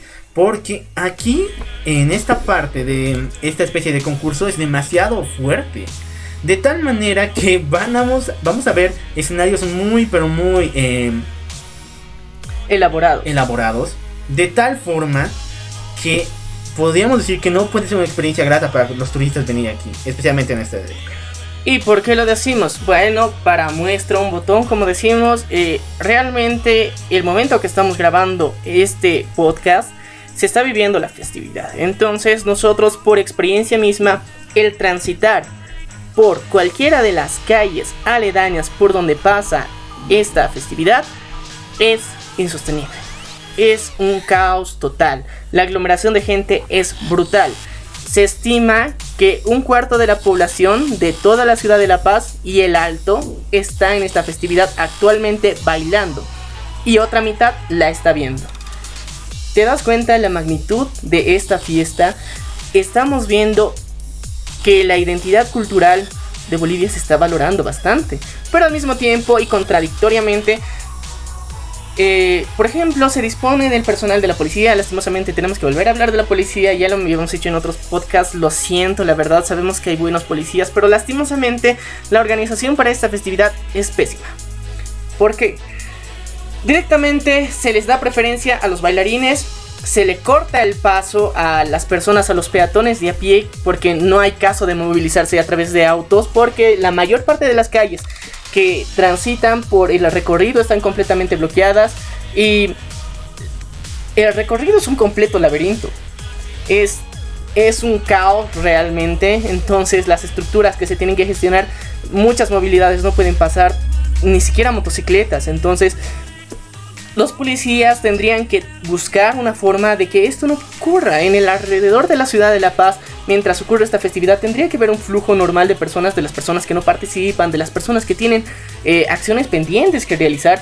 Tendría que buscarse también la estabilidad de ellos y al mismo tiempo sí la seguridad de las personas que están participando en esta fiesta, pero no. Lastimosamente todos los guardias, todos los policías están encargados de velar que se vea bien la fiesta y literalmente donde se pone dentro de las calles graderías eh, para visualizar toda la entrada, todos los movimientos, todo el baile que se realiza, se les da prioridad a los espectadores que a los transeúntes. Ok, es interesante, ya es, es coherente hasta cierto punto porque técnicamente es una fiesta que se quiere ver. Pero ¿por qué no presentan soluciones a las personas de a pie? Porque si quieres, o sea, solamente para espectar y para ver, tienes que sumirte a veces en filas enormes que avanzas un paso por minuto. Imagínense el caos y la aglomeración completa que hay. Porque las personas, también esto es una crítica para las personas que ponen graderías, la hacen sin ningún respeto vial ni peatonal. Se la ponen en medio de la acera para obstaculizar completamente el paso. Se hacen graderías de hasta 3 metros de altura para obstaculizar el paso y supuestamente para una mejor visualización. Yo creo que tendría que haber una regulación y una norma estricta de cómo se tiene que realizar la misma. Se le da demasiada prioridad a las graderías, a los palcos, a estos lugares donde puedas visualizar y no a los peatones. Yo creo que para corroborar este caos tendría que mejorarse la organización de este evento. Y este es uno de los primeros puntos que podemos tocar.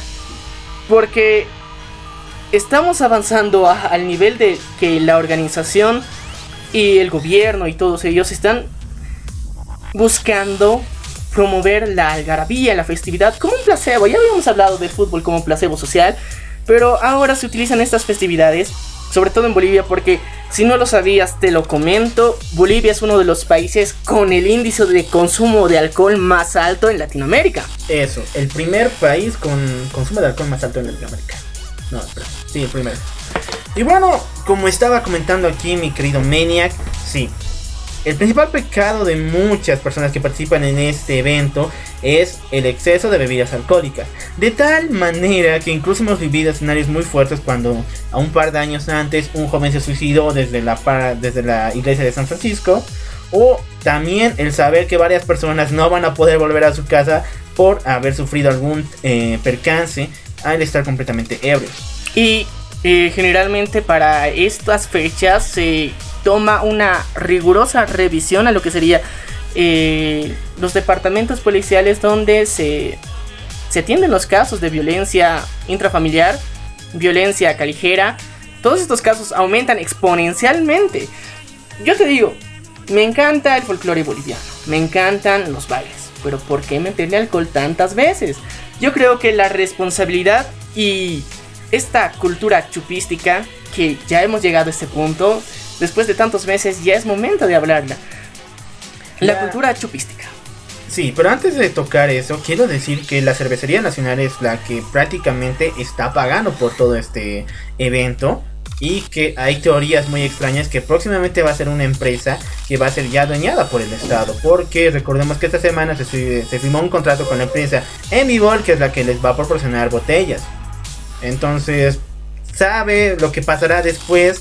Porque ahora que una empresa de tal talla que ya está manejando los hilos de la nación como una de las fuentes más importantes de Entretenimiento. entretenimiento y turismo como tal, entonces puedes llegar a ser parte del Estado. Y bueno, hay que recordarles también que en el recorrido del día de hoy, si es que tú perteneces a la ciudad de La Paz y si es que no la puedes ver en transmisiones en vivo, hay algo muy interesante que no había visto durante los anteriores años.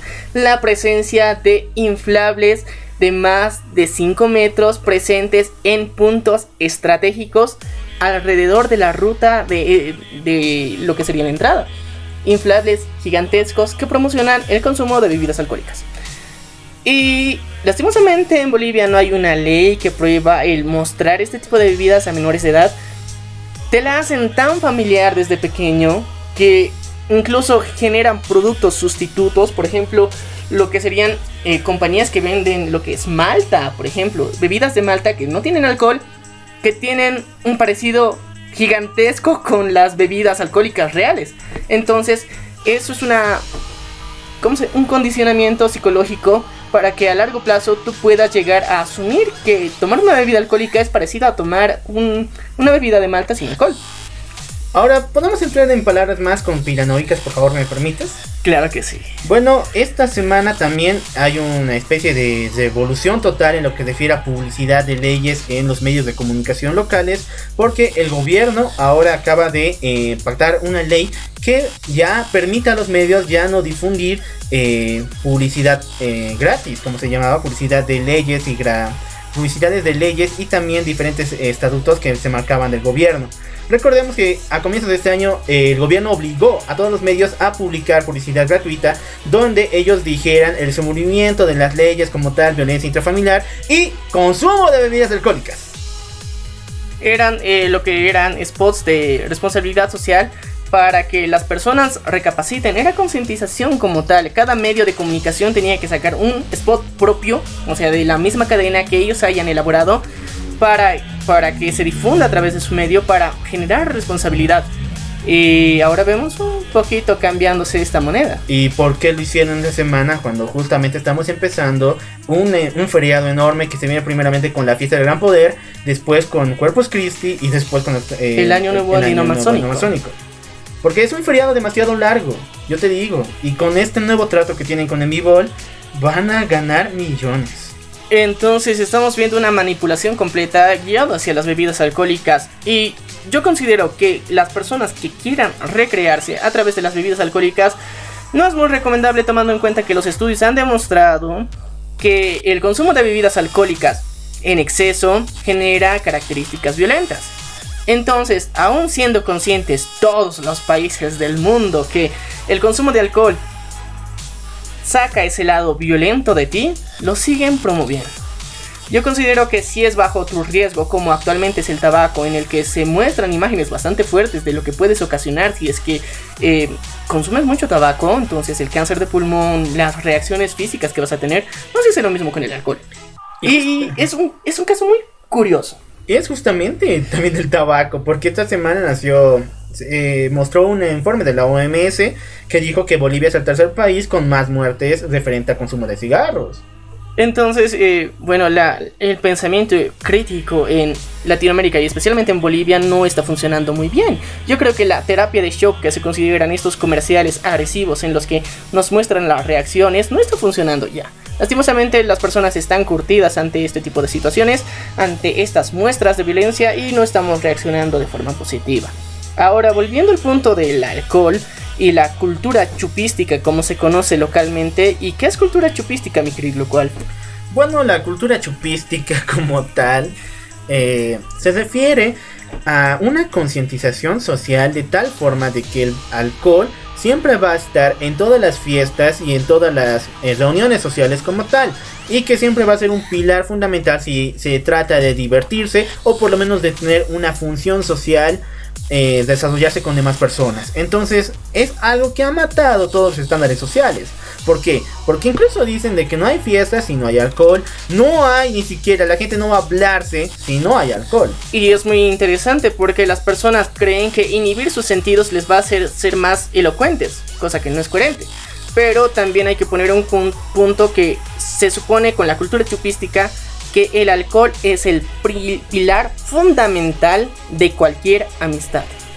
Cosa que se viene inculcando generación tras generación y por lo menos ya deben ser unas cuatro generaciones que vienen con ese mismo pilar y por eso se le conoce actualmente como cultura chupística porque existe un juego que se llama igual cultura chupística en la que a través de un juego de bebidas se busca conocer más de otras personas.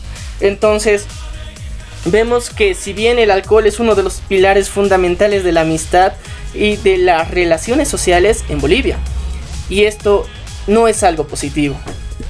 Quiero aclarar algo, que si bien el consumo de alcohol puede llegar a ser un factor que un gusto personal, un gusto propio, y sin llegar a lo que sería el abuso o el exceso, si tú eres consciente y coherente con su consumo, puede ser simplemente un factor cotidiano que tal vez puedes tomar de mes en cuando, como yo suelo decir, para que de alguna forma te puedes entretener un rato, simplemente un momento, tal vez algo, un energizante incluso, que podrías tomar. Pero más allá de eso no es correcto ni productivo tomarlo porque sabemos y estamos conscientes, y se los reitero si no lo sabían, el alcohol es uno de los principales motores de violencia a nivel mundial.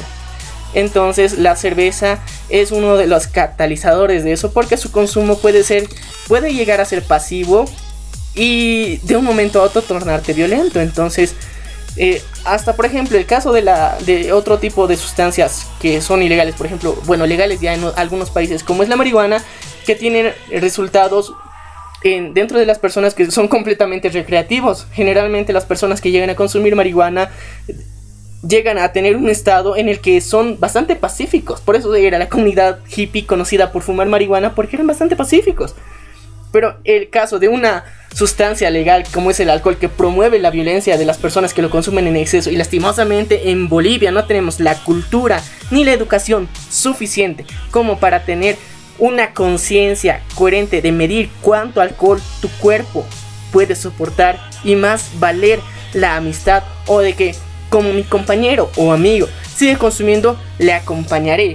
En una clase muy interesante, una frase que es muy utilizada, acompáñame pues. Es algo que siempre se dice para promover el consumo de alcohol y que no está bien. Realmente no está bien. Es una crítica muy dura que estamos realizando. Pero es un estándar social que se, que se tiene. Y no podemos seguir en, en un mundo donde las personas por ignorancia, por no saber controlar su propio cuerpo llegan a causar daño a otras personas y esto también ha desembocado en lo que sería los feminicidios y en la alta tasa de violencia por parte de tanto mujeres como hombres y sobre todo de hombres hacia las mujeres, donde la mayoría de los actos de violencia se consumen porque estaban en estado de edad. Y bueno, yo creo que hay que volver al punto de que la cervecería nacional y diferentes submarcas que tiene la misma como serían Paseña, Wari y otras siempre están presentes en este tipo de festividades porque promueven su consumo.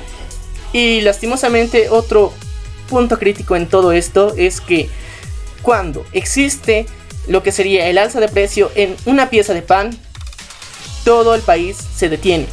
Toda una ciudad se llega a detener y congestionar y convulsionar donde se pide, se ruega, se hacen marchas, bloqueos, protestas sobre el elevado precio de 10 centavos. Cuando una bebida alcohólica nacional se llega a aumentar de precio, simplemente las personas de forma callada pagan el adicional. Bueno, tocando después el tema del alcohol, pasamos a otro punto, el cual es las fiestas. Al comienzo, estas reuniones como tal no eran tan eh, fuertes como, como es, hoy en día. Porque el año pasado y este hemos visto cosas que para muchos parecerían inauditas o incluso imposibles que pasaran. Hemos visto grupos internacionales de tal magnitud que incluso son superestrellas, como es el caso de CC o incluso de Overledge, que vino aquí a La Paz, Bolivia, para la presentación de una fiesta de un pasante. Por si no saben que es un pasante, es, un, eh, es una persona que quiere ingresar dentro de una fraternidad. Y como en toda fraternidad, especialmente folclórica, eh, le, tienen, le piden que realice un mega reventón. Una, fiesta. de tamaño descomunal, en el cual puede invitar a varias personas. No a varias personas, a toda la fraternidad. Eh, para ingresar de alguna forma a un grupo, a una de estas organizaciones, tienes que hacer una fiesta. Bueno, no para ingresar, sino para más adelante, cuando se turnan, porque es al sorteo, literalmente. Eh, tienes que realizar esta fiesta. Y es bastante colosal, como lo decías, mi querido, lo cual hemos visto cosas increíbles que la verdad luego dicen que son pobres. No, estamos en uno de los países más pobres del mundo y esta semana se presenta el ganador del Grammy, Niga, en uno de los establecimientos allá en el Alto. Entonces, esto nos ha llevado a pensar, ¿y qué ganan los pasantes? ¿Por qué hacen esto? Cualquier persona con sentido común diría, ¿y por qué? Está perdiendo más dinero del que puede ganar y ellos simplemente son serían considerados como comerciantes. Bueno, yo les digo la verdad, les dan poder porque estas personas, estos pasantes como tal, están en la responsabilidad de venderle todo a las personas que están dentro. Ninguna de los artículos, las bebidas alcohólicas, la comida, incluso la ropa que visten estas personas, ninguno de ellos lo pagó ellos a otra persona intermedia, sino le pagaron al pasante para que lo trajera. Y obviamente dentro del pasante va a haber un estado de que tengo que beneficiarme de algo, ¿no? Tengo que recuperar la inversión gigantesca que he hecho. Entonces, ¿por qué no le pongo sobreprecio a las cosas? Créanme, comprar una bebida en un preste vale cuatro veces de lo que te puede valer comprarla en, estando afuera en la calle. Y las personas como están en un estado de alegría o incluso influenciados por el alcohol aceptan. Y esto lleva niveles descomunales que incluso los pasantes que traen grupos eh, internacionales a grandes superestrellas salen ganando, no pierden. Y este fenómeno se está dando de manera descomunal porque en serio, son personas que técnicamente, según tu visión, si perteneces a cualquier país de Europa, puedes pensar que un comerciante no tiene ese nivel económico. Un comerciante que realmente puedes pensar que al tener una tienda o un almacén pequeño, entre comillas, no puede gestionar tanto movimiento económico. Pero de la noche a la mañana hacen gastos increíbles que pueden sobrepasar el millón de bolivianos tranquilamente en un fin de semana cualquiera. Y este tipo de, como se conocen, prestes, no se realizan solamente por el gran poder, se realizan alrededor del año muchas, muchas veces. Y preferentemente entre los meses de junio y agosto porque es tradicional realizar estas festividades eh, porque cada una de estas fraternidades tiene un día festivo. Cada una de ellas rinde culto a lo que sería un, santo o una virgen. Un santo o una virgen que lo tienen como icono representativo de su fraternidad y que le tienen que rendir culto. Ellos se sienten en deuda con ellos y en honor a él, supuestamente hacen la fiesta. Y esta fiesta, como ya lo decía el loco Alf, tiene gastos excesivos y muchas veces dentro de su propia organización existe lo que sería un sobreprecio en todas esto. Entonces vemos cómo existe un monopolio dentro de estas entradas. Yo diría una frase que va a doler a muchas personas que van a participar en este evento. El pobre le roba al pobre y le roba cuatro veces más, ¿o no? Lastimosamente eh, vemos que sí, eh, las reacciones que tienen las personas y el movimiento económico que se genera durante las entradas es brutal. No hay otra forma de describirlo, es brutal. Como vemos que despilfarran tanto, tanto, tanto dinero es gracias a préstamos bancarios y es algo que el gobierno del movimiento al socialismo se ha encargado de promover y generar que todos los bancos puedan generar préstamos de dinero bastante accesibles. Pero al mismo tiempo esto está generando un pensamiento de mediocridad en las personas que buscan simplemente entretenimiento y un mal entretenimiento. Y obviamente también, ¿por qué? Porque podemos notar incluso casos de corrupción dentro de estas mismas fraternidades. Hasta tal punto de que aquella persona que hace estos prestes se van a salir beneficiada. ¿Por qué? Porque está vendiendo tal vez basura a precios descomunales. ¿Quién sabe si la bebida que te tomaste es una bebida como tal? Y es muy interesante porque este mercado, ya estamos entrando a otro punto, de bebidas alcohólicas adulteradas en Bolivia es inmenso. La verdad, muchas de estas empresas falsas se dan la molestia de imitar hasta el más mínimo sello de seguridad para dar un producto de peor calidad.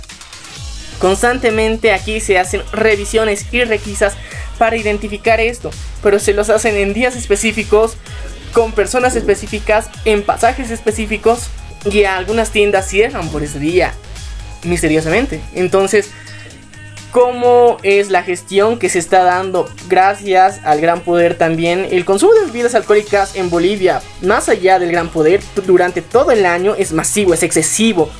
Hay más de 28 marcas de cervezas distribuidas alrededor de Bolivia que tienen un mercado objetivo, que tienen un grupo consumidor y actualmente durante los últimos tres años el mercado de cervezas artesanales ha crecido. Esto ha generado puntos específicos de venta donde se reúnen estas mm, eh, pequeñas empresas de cerveza para ofrecer sus productos. Entonces, está bien generar empleo, está bien generar nuevos emprendimientos, está bien hacerlo, pero llegamos a un punto en el que eh, muchas veces el tener tanto a disposición genera un desborde y un derroche de excesos. Y eso es lo que criticamos, el exceso que se produce en todo esto. Hemos visto que lo que se había mencionado anteriormente y un nombre bastante curioso es la burguesía andina, que se ve en, en la ciudad de La Paz sobre todo, porque personas que si te simplemente te dejas llevar por la vista si crees y consideras, digamos, que los factores y rasgos faciales em, de comportamiento y de conducta social te dejas guiar simplemente por ello, va a cerrar mucho. Si eres un extranjero que llega a Bolivia y piensas solamente con los rasgos faciales, em, de comportamiento, de conducta, de habla incluso, te puedes equivocar bastante porque existe una burguesía andina que son personas que han llegado de lo que sería el área rural y que se han consolidado negocios gigantescos de gran movimiento económico. Recuerdo que también parte de las primeras marcas de celulares que llegaron aquí a Bolivia llegaron por medio de, estas, de esos grupos. Y hoy en día están consolidados como grandes beneficiarios y socios, se puede decir, con empresas enormes como son Huawei y Samsung. Hasta tal magnitud han llegado. Entonces vemos que este tipo de negocios que tienen entre grupos minoristas y personas que supuestamente están buscando no pagar impuestos, ya sabemos por qué, obviamente, aquí los estamos desenmascarando, lo siento, pero tampoco estamos a favor de los impuestos que le están haciendo, así que también vamos a dedicar un capítulo entero a lo que son los impuestos más adelante. Pero ahorita nos toca hablar de esto, de este fenómeno tan interesante que es la burguesía andina, que se puede llegar a consolidar porque son personas de clase media alta o clase alta en poder adquisitivo. Pero si te dejas llegar por estándares comerciales internacionales, realmente no lo parecen. Pero sus niveles económicos y adquisitivos son bastante gigantes. por ejemplo, eh, personas que viven y trabajan en el área rural llegan a la ciudad y adquieren productos de marcas internacionalmente reconocidas y que actualmente, o sea, hasta hace, hasta hace algunos años eh, ellos desconocían, pero actualmente como ya hay un posicionamiento tan grande, ya conocen y esto ha guiado que, por ejemplo, en la ciudad de La Paz, en la zona sur, hay unas pocas distribuidoras de la marca Apple. Y a estas distribuidoras directamente llegan estas personas del área rural a comprar esos productos y no uno. Muchas veces más de media docena a la vez. Y la pagan en efectivo. Estos datos son bastante curiosos y sorprendentes porque vemos cómo eh, esta clase que se ha considerado burguesía andina sí está liderando y está tomando el poder en lo que sería Bolivia. Tiene un poder adquisitivo bastante enorme, bastante grande y que muchas veces ellos mismos son los que promueven estas festividades como el gran poder y son los que se dignan y creen y tienen las posibilidades de gestionar esos cuantiosos premios para estas fraternidades. Porque estas fraternidades, el mínimo que se tiene estandarizado son 200 personas. Y, el máximo llegan hasta más de 1800 personas, pueden llegar 2000 hasta 5000 personas que han participado en una sola fraternidad y durante la festividad de hoy participan más de 50 fraternidades. Imagínense la cantidad de personas que recorren bailando las calles. Bueno, alcohol, corrupción y poco a poco una influencia de poder de que próximamente vamos a ver el desborde como tal son el pan de cada día, cada año vivimos lo mismo. Así que si eres una persona extranjera que visita Bolivia por este, este evento que es el Gran Poder, mm, medidas de seguridad, siempre ten en cuenta de que el alcohol no es una buena compañera y que posiblemente vivas una noche muy tormentosa de varias personas que están influenciadas por esta bebida. Y es importante ahora recalcar algo muy interesante. Todos los bailarines no lo hacen por devoción ni por demostrar sus habilidades histriónicas al bailar. Lo hacen por consumir alcohol de manera pública y exhibir su nivel social. Porque antes de alguna forma se despreciaban las personas que participaban dentro de estas entradas. Eran para clases sociales bajas. Pero actualmente si participas dentro de las mismas, demuestras tu categoría social que puedes permitirte comprar uno de estos trajes. ¿Por qué? Porque estos trajes suman el el más sencillo, 2.000 bolivianos. Lo que vendría a representar casi 300 dólares. A medida de que el baile eh, es más complicado o las características de tu vestuario son más complicadas, es un gasto cada vez gigantesco, mayor por persona, ni siquiera por un grupo de personas, por persona, porque artesanos la realizan manualmente cada uno de estos vestuarios que posteriormente por los mismos bailarines es despreciado y botado en un rincón de su armario. Y que lastimosamente no son reutilizables. ¿Por qué? Porque cada año se hacen hacer trajes nuevos.